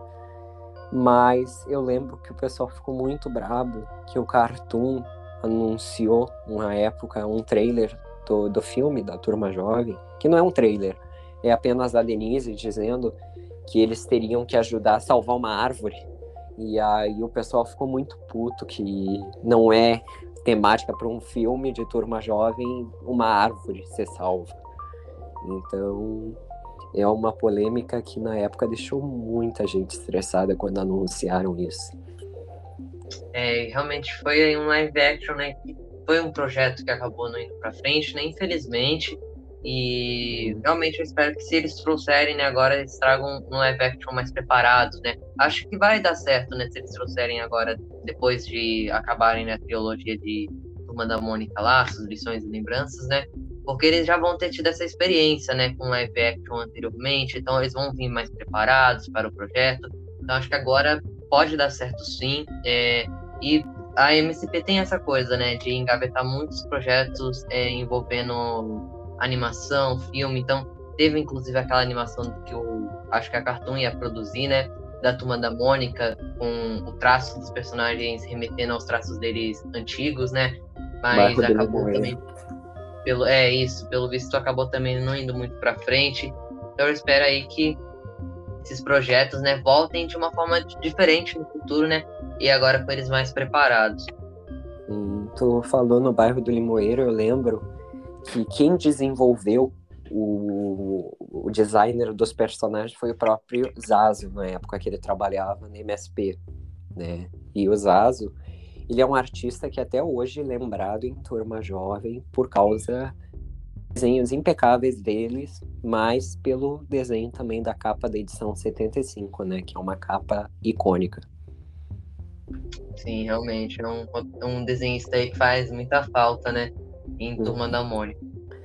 E eu lembro, falando na animação Bairro do Limoeiro, que ela foi um projeto é, que o Cartoon, eu acho que pediu para engavetar porque acharam um pouco polêmicos os assuntos que ela trataria e que não seria muito adaptado para criança aquilo.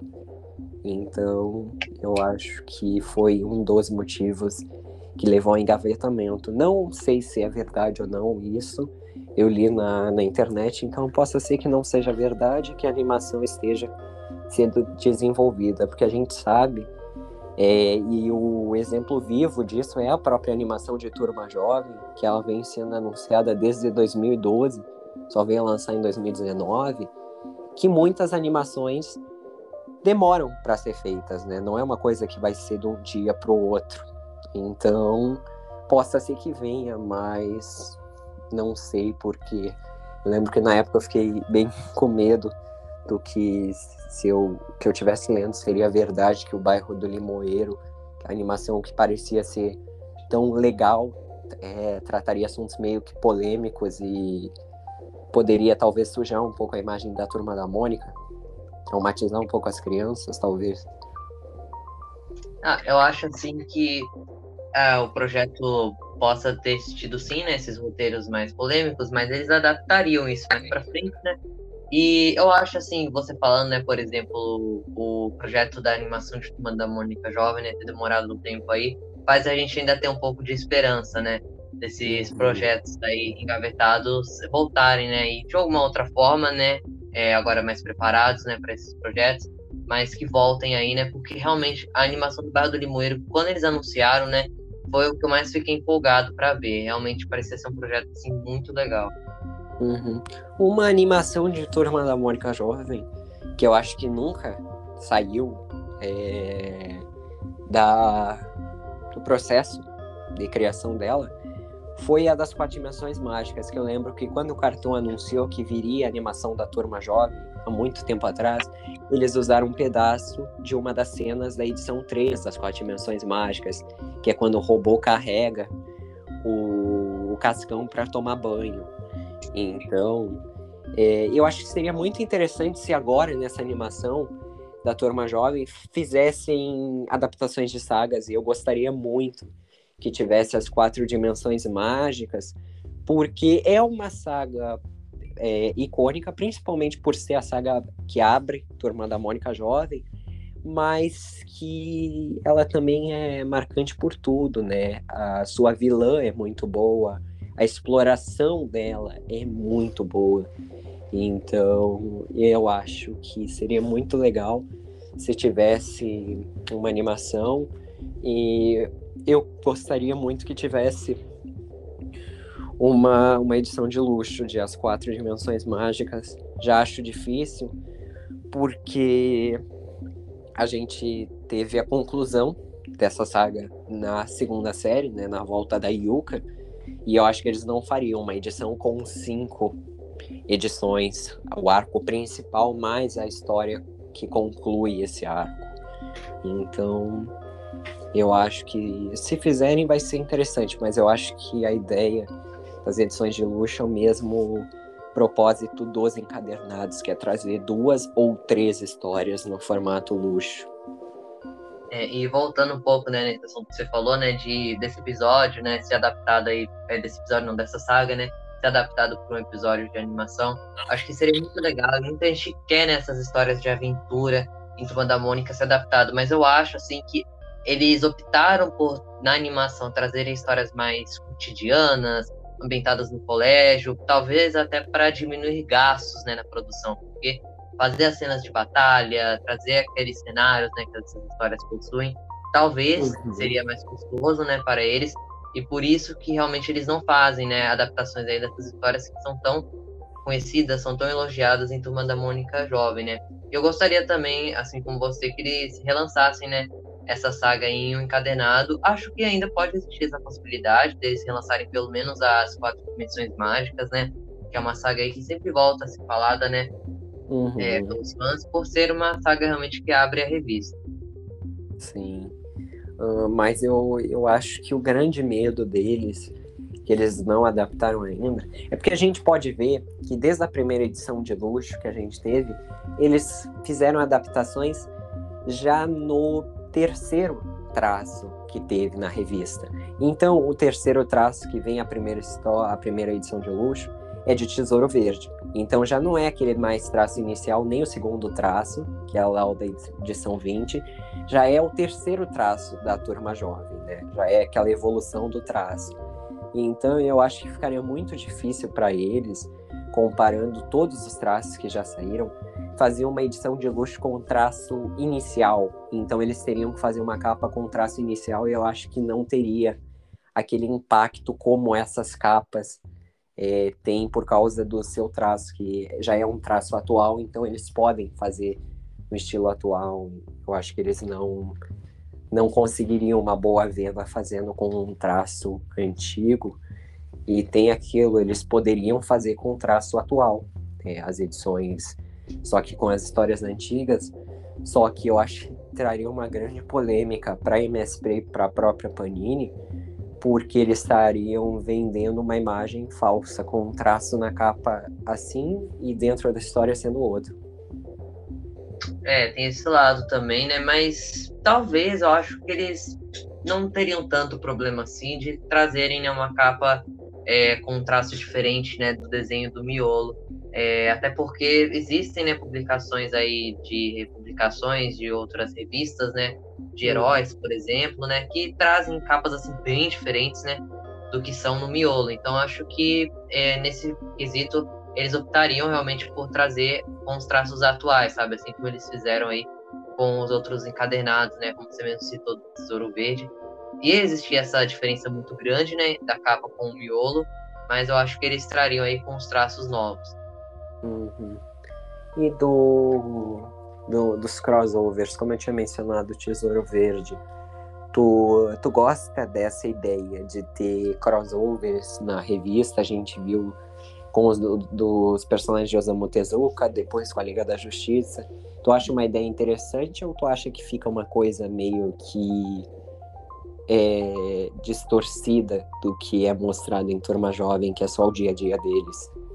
Ah, eu acho muito legal essas parcerias, né, que a Turma da Mônica Jovem acaba fazendo aí, né? Eu gostei muito quando eu vi a parceria do Osamu Tezuka, dos personagens do Osamu Tezuka, né? Com os personagens do Maurício de Souza, até porque o Maurício de Souza, né? Conheceu o Osamu Tezuka, né? Então é uma coisa assim uhum. muito legal.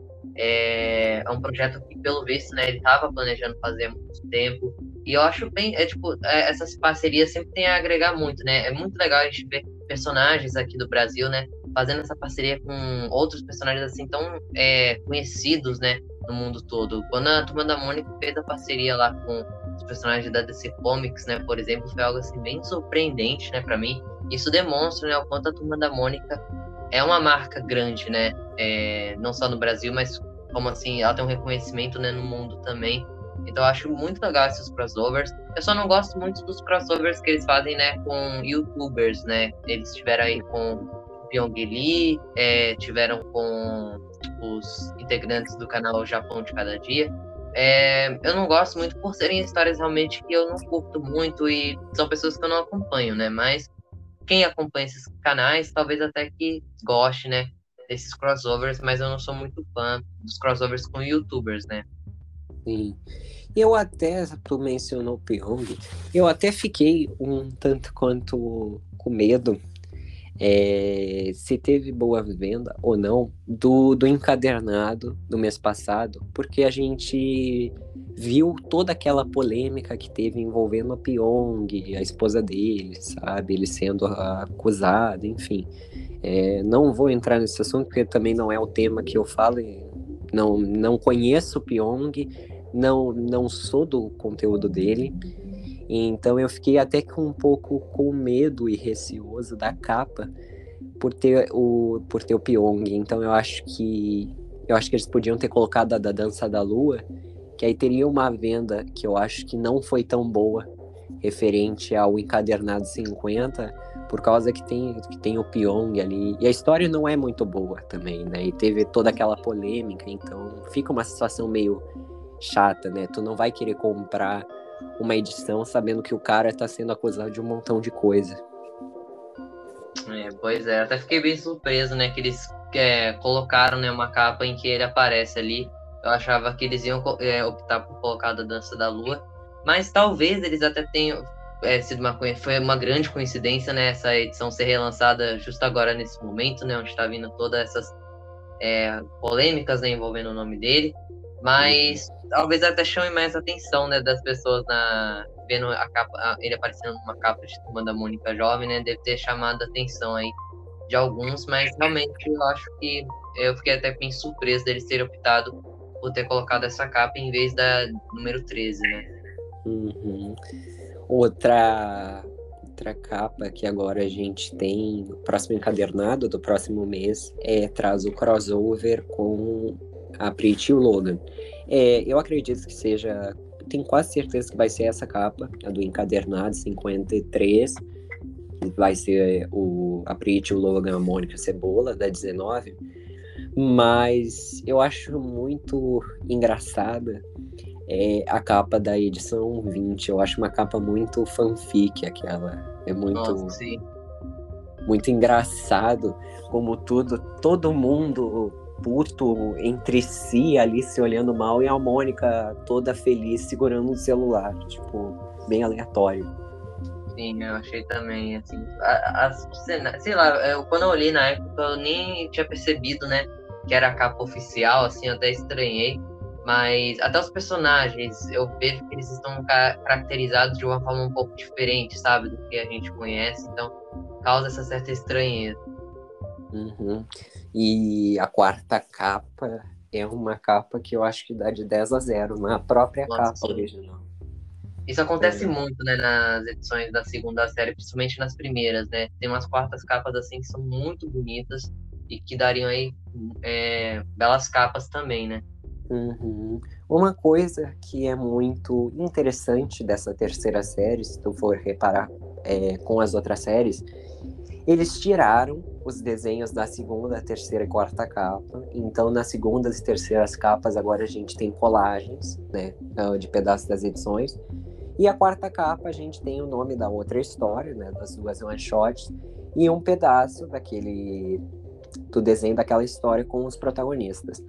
Uma coisa que é interessante dessa terceira série é que com essa saída dessa, desses outros conteúdos, eu acho que eles podem focar e tem mais tempo desenhar na capa e fica uma coisa bonita, porque eu acho que na segunda série era aquilo, ele, uh, dependendo do desenho, tinha que desenhar a capa, aí o miolo, aí as outras capas, aí ficava uma coisa assim, uma capa muito deixando a desejar e as outras mais lindas.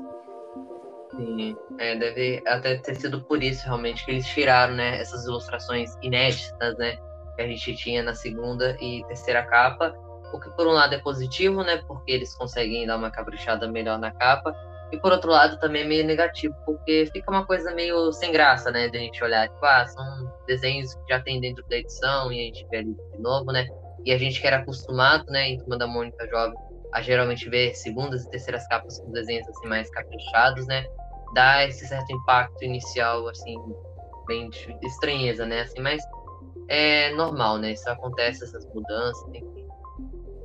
Uhum. E quais são uh, de todo o tempo que tu acompanha Turma da Mônica Jovem? Turma da Mônica Jovem é uma revista que nem qualquer outra, que tem personagens um tanto quanto são amados e tem personagens um tanto quanto são odiados. Pra ti, é, quais seriam aqueles é, personagens que, tipo assim, tu odeia e não importa se fizerem um arco de redenção, tu vai continuar não gostando dele? Ó, geralmente eu tenho personagens que eu não gosto pelo desenvolvimento que eles têm, né? E existem personagens que eu não gosto pela personalidade, né? Porque eu acho que são coisas assim que eu acabo separando um pouco, né? Porque tem personagens que são personagens que a gente não gosta deles, por exemplo, vilões, né? Só que eles acabam sendo muito bem desenvolvidos, né? É, aí eu só acabo gostando do desenvolvimento, né? Mas um personagem que eu não gosto pela personalidade, né, que tem, é talvez o Tony. Ele é um personagem assim que eu realmente não gosto, ele não apresenta muitas características. Eu não gosto nem do desenvolvimento e nem muito da personalidade dele. Talvez nessa história, né, que a gente vai ter esse mês, a terceira série de Turma da Mônica Jovem, com este personagem, né, talvez a gente deixe um outro lado dele, não sei, né, se eles vão dar um certo destaque pro Tony aí na terceira série, mas é um personagem que eu não gosto muito, assim. Um outro personagem também que eu não gosto é o Titi, é, acho que isso é, é, muita gente também não gosta, né, Turma da Mônica Jovem, mas pelo visto ele vai ganhar um arco aí, né, de desenvolvimento, né, um amadurecimento aí, vamos ver o que vai acontecer. Mas isso não tira, né, as atitudes que ele teve antes em Turma da Mônica, é, Turma da Mônica Jovem, principalmente, né? É um personagem, assim, que eu não gosto muito realmente dele. Agora, de personagens, né, que eu gosto muito na revista, é a Magali, eu gosto muito do, da personagem. Acho até que eles poderiam dar um certo destaque a mais, porque eu sinto que dos quatro protagonistas, ela é uma das que mais fica deixada de lado ali.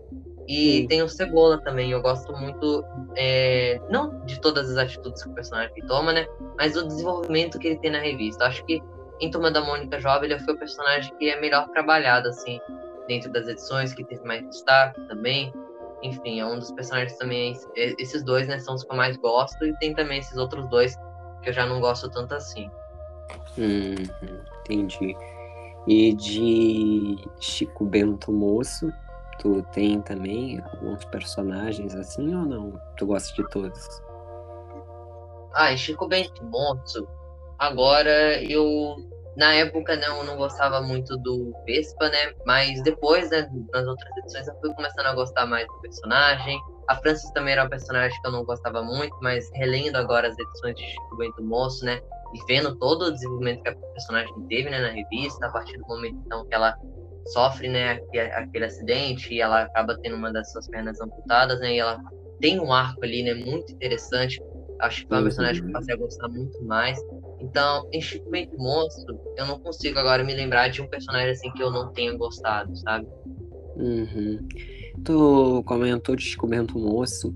Eu acho que um personagem que na época muitos teorizaram que podia acontecer de a MSP desenvolver como um personagem LGBT que acabou que não desenvolveram seria o Zé da Russa, porque ele acaba num, num quadrinho que muitos até comentam até hoje, que ele acaba dando um beijo no Chico ali na bochecha.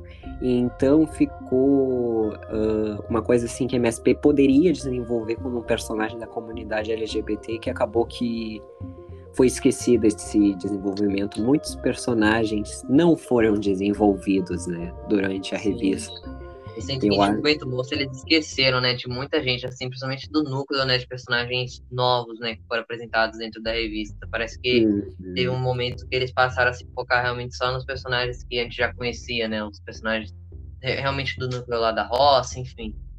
É, eu acho que eles começaram a desenvolver mais, é, desenvolver, não seria a palavra certa, continuar desenvolvendo a história, por exemplo, do Chico, da Fran, é, da Rosinha, né?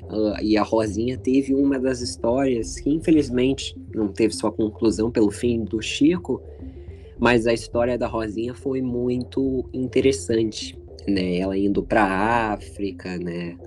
O término em, em si dos dois foi uma coisa assim que, em primeiro momento, eu, eu não, não fiquei feliz, porque eu gosto muito do Chico e da Rosinha, e eu acho que eles se gostam desde pequeno e eu gostaria que eles ficassem juntos, é que nem Mônica e Cebola. Mas eu acho que também foi necessário, se a revista continuasse, para fazer com que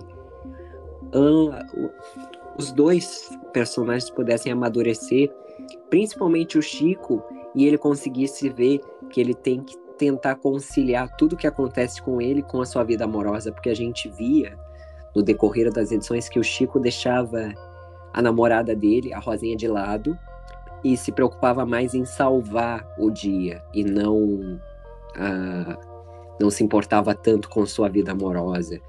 Então era uma coisa assim, os dois se gostavam desde pequeno, então não importava muito a atenção que ele dava para ela, né? E acabou que ela ela não aguentou mais e terminou com ele, que eu acho que é uma das cenas bem assim marcantes em Chico Bento Moço ali, né? Então, Sim, e na época eu lembro de ter ficado muito surpreso com isso, né? Apesar de ser um casal que já estava tendo muitas discussões, né? Muito por conta também é, desse que você citou, né? Do Chico Bento e tudo. E também pela distância, né? Parece que eles não conseguiram lidar muito bem com o namoro deles, com essa distância, né, que eles tiveram um do outro, né, cada um fazia faculdade em uma cidade diferente, eles se encontravam poucas vezes, e isso acabou, eles acabaram não conseguindo, né, conciliar muito bem tudo isso.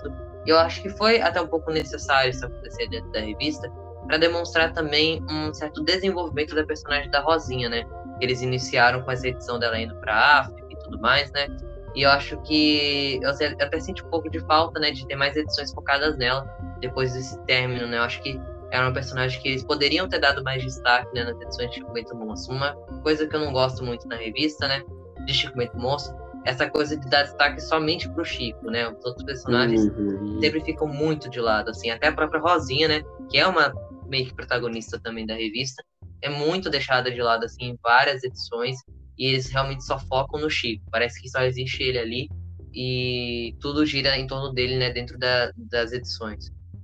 Sim, é, é uma coisa assim que é bem verdade. Eles deixaram de lado diversos personagens no meio da revista e parecia que só tinha aqueles, né, principais, o Chico, a Fran e né?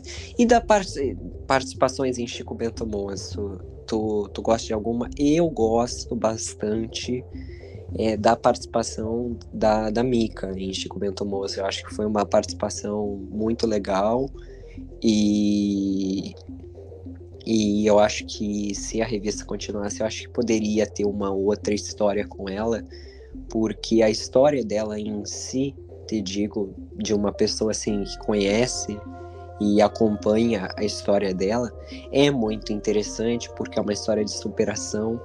Então eu acho que não não é só assim satisfeito para mim uma edição só. Eu acho que poderia ter outra edição continuando com a história de superação da Mika, porque vai longe a história de superação dela e que infelizmente eu acredito que não deva acontecer tão cedo por causa do fim do Chico Bento Moço.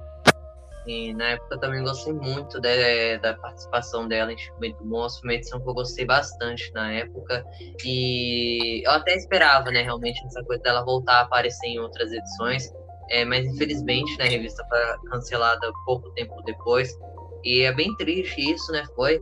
É, em Chico Bento Monstro, as participações que a gente teve também foram parecidas, né, com a turma da Mônica Jovem. Então a gente também teve o Pyong aparecendo em uma edição, a gente teve os integrantes do canal Japão Nosso de Cada Dia, e também teve edições que a própria turma da Mônica Jovem, né, fez um crossover com Chico Bento Moço, né, que foi a edição de número 50 e a número 12, né. Sim. É, mas uma coisa é certa as edições que tem crossovers com os youtubers são edições muito chatas, porque parece uma coisa muito superficial tudo, principalmente a número 65 do Chico. Tu lê aquilo, parece uma coisa assim. É, parece que eles estão lendo um roteiro, sabe? Que eles têm que fazer aquilo porque tá escrito para eles. Sim, então... eu me senti lendo uma edição do Saiba Mais, sabe? Da turma da Mônica quando eu fui ler aquilo, porque realmente não é uma história que te empolga, sabe? Não tem nada a acrescentar, digamos assim, né? Na linha, não é uma história nem que te diverte, né, ali na hora. Realmente, acho que foi uma coisa muito jogada que teve ali na época. É, eu acho que era uma coisa assim. E eu lembro, é uma coisa que eu acho muito engraçado. O próprio Japão Nosso de Cada Dia, eu acho que não se agradou com a história, porque eles não comentaram, né, da existência dessa edição. Se tu for procurar no canal deles, a última vez que eles comentaram de projetos com a Maurício de Souza Produções foi quando saiu a edição 19 da segunda série, que é o crossover com eles. Então a edição do Chico, que saiu que dois anos depois, tipo, eles não não comentaram da existência nem falaram. Então eu acho que foi uma edição que não agradou eles também. É, foi algo que aconteceu muito do nada, né? Ninguém esperava aí que eles fossem voltar a ter um crossover nas revistas de Turma da Mônica, né? Tipo, tão de repente assim. Então foi algo bem estranho na época. Pois é. E, e se por acaso não tivesse essa reformulação e continuasse do mesmo jeito, é, mas que eu te digo assim, começasse essa terceira série de Turma Jovem e que fosse no mesmo estilo das outras séries, tu gostaria que tivesse crossover com algum outro youtuber ou tu acha que essa parte eles podiam esquecer e investir mais em crossover com personagens, por exemplo, de animações, de quadrinhos? Eu eu realmente tipo, não ligo muito para que eles tragam né, crossovers pro YouTube, mas a minha coisa com os crossovers é, Turma da Mônica Jovem, né, com youtubers que eu não gosto de ver, é porque são histórias que parece que não são bem planejadas, sabe? São histórias muito chatas de ler, a gente não se empolga lendo aquilo, então sempre quando tem um crossover eu já fico, ah, vai ser uma, mais uma edição ali só pra realmente só ter o crossover mesmo, só pra ter aquela pessoa aparecendo ali. É algo que não me agrada realmente em Turma da Mônica Jovem. No momento, eu não gostaria, né, que continuasse tendo, mas trouxesse, né, algum crossover com algum outro youtuber, né, que trouxesse uma história aí que pelo menos divertisse, né, as pessoas e que não fosse só mais uma história aí meio jogada, né, na revista. Uhum. E eu, eu acho que para finalizar, uma coisa que a gente tem que comentar é sobre a volta do site da Turma da Mônica Jovem, porque a gente tinha um site, né, e que atualmente é até hoje usado, né, nas revistas, sabendo que não existe mais o site, está desativado. Acho muito engraçado, eles colocam ali o site e aí tu vai procurar e não existe. Então é tipo um copia e cola mesmo. Eles não não tão, ah, não existe, gente, mas coloca mesmo assim. Já iniciou assim, vai até o final. Uhum. Mas o que que tu espera desse site da terceira série? Ah, eu achei legal ele né, com esse site, é um outro veículo também, né, de talvez os fãs né, entrarem em contato com o material extra né, da revista. Eu lembro que o site no começo, né, quando a gente teve o primeiro site, ele era sempre atualizado, né? Era um site legal que divulgava até a prévia, né, da edição, então a gente conseguia ter acesso às primeiras páginas da revista antes dela ser lançada. Era uma coisa. Só que eu lembro que nos uhum. últimos anos a gente foi ficando bem chato, assim, não teve atualizações. Então espero, né, que com esse novo site eles tragam é, é, as coisas bem legais assim e não abandonem, né, o site aí depois de alguns meses, né? Eles sejam sempre atualizando, porque eu acho que vai ser bem legal aí pra gente ter um material extra, né, digamos assim, em Turma da Mônica Jovem. Pois é. E eu espero que atualizem as quartas capas e coloquem um novo site e não Sim. continuem com o antigo site, porque é muito muito engraçado tem ainda o antigo site sabendo que está desativado. Mas então eu acho que é isso. Eu te agradeço por participar. Tu, tu gostarias de falar algo a mais? Divulgar o canal? Algo? Eu agradeço a estar aqui. Eu gostei muito de ter participado desse podcast. Foi uma conversa muito legal de ter aqui com o Enzo. Espero participar de outros projetos aí com ele futuramente. Enfim, eu gostei muito de estar aqui. É, peço mais uma vez aí para quem não conhece, né? E visitar lá meu, visitar meu canal. Olá, leitores. E é isso. Uhum. E acompanhar o projeto da Super Saga do Fim do Mundo. Sim, tá tendo esse mês lá no canal e a gente tá tendo vídeos aí focados né, nessas edições e a gente já tá na metade do projeto, então vai ter mais alguns vídeos para sair no decorrer do mês. Uhum. E tu tem página do canal na, em outros veículos além do Tenho YouTube? Tenho no Instagram, o arroba do Instagram é olá.leitores e lá eu publico né, algumas coisas, umas fotos né, assim que eu tiro de livros, de leituras que eu tenho em andamento. O foco de lá realmente não é muito em Turma da Mônica, Turma da Mônica Jovem, mas de vez em quando eu faço algumas publicações também relacionadas. Uhum, é. Então seria são um outro veículo e que também traz outros públicos, né? Traz o público livros também, né? Não fica só preso público turma jovem. Uh, mais uma vez, eu te agradeço, eu agradeço a todos que escutaram e agora eu, a gente se vê definitivamente em novembro ou dezembro. Eu vou avisando na página do Twitter, eu vou divulgar no meu Instagram pessoal também, quando irá vir segunda temporada. E é isso, eu te agradeço mais uma vez. Segunda temporada, eu já deixo aqui um spoiler, a gente, eu tinha mencionado a Mika, ela deve vir para um episódio é, do podcast. Então, é, é isso, podem esperar. Eu quero trazer outros youtubers, é, como eu trouxe hoje o Arthur, porque eu acho muito interessante falar sobre uma coisa que a gente gosta, que é o universo da Turma da Mônica Jovem, é, com outras pessoas que também entendem, então a gente é, consegue ter outras opiniões. E é, é isso. Obrigado a todos, obrigado Arthur, e a gente se vê daqui a alguns meses. Até uma próxima, gente. Tchau. Tchau, tchau.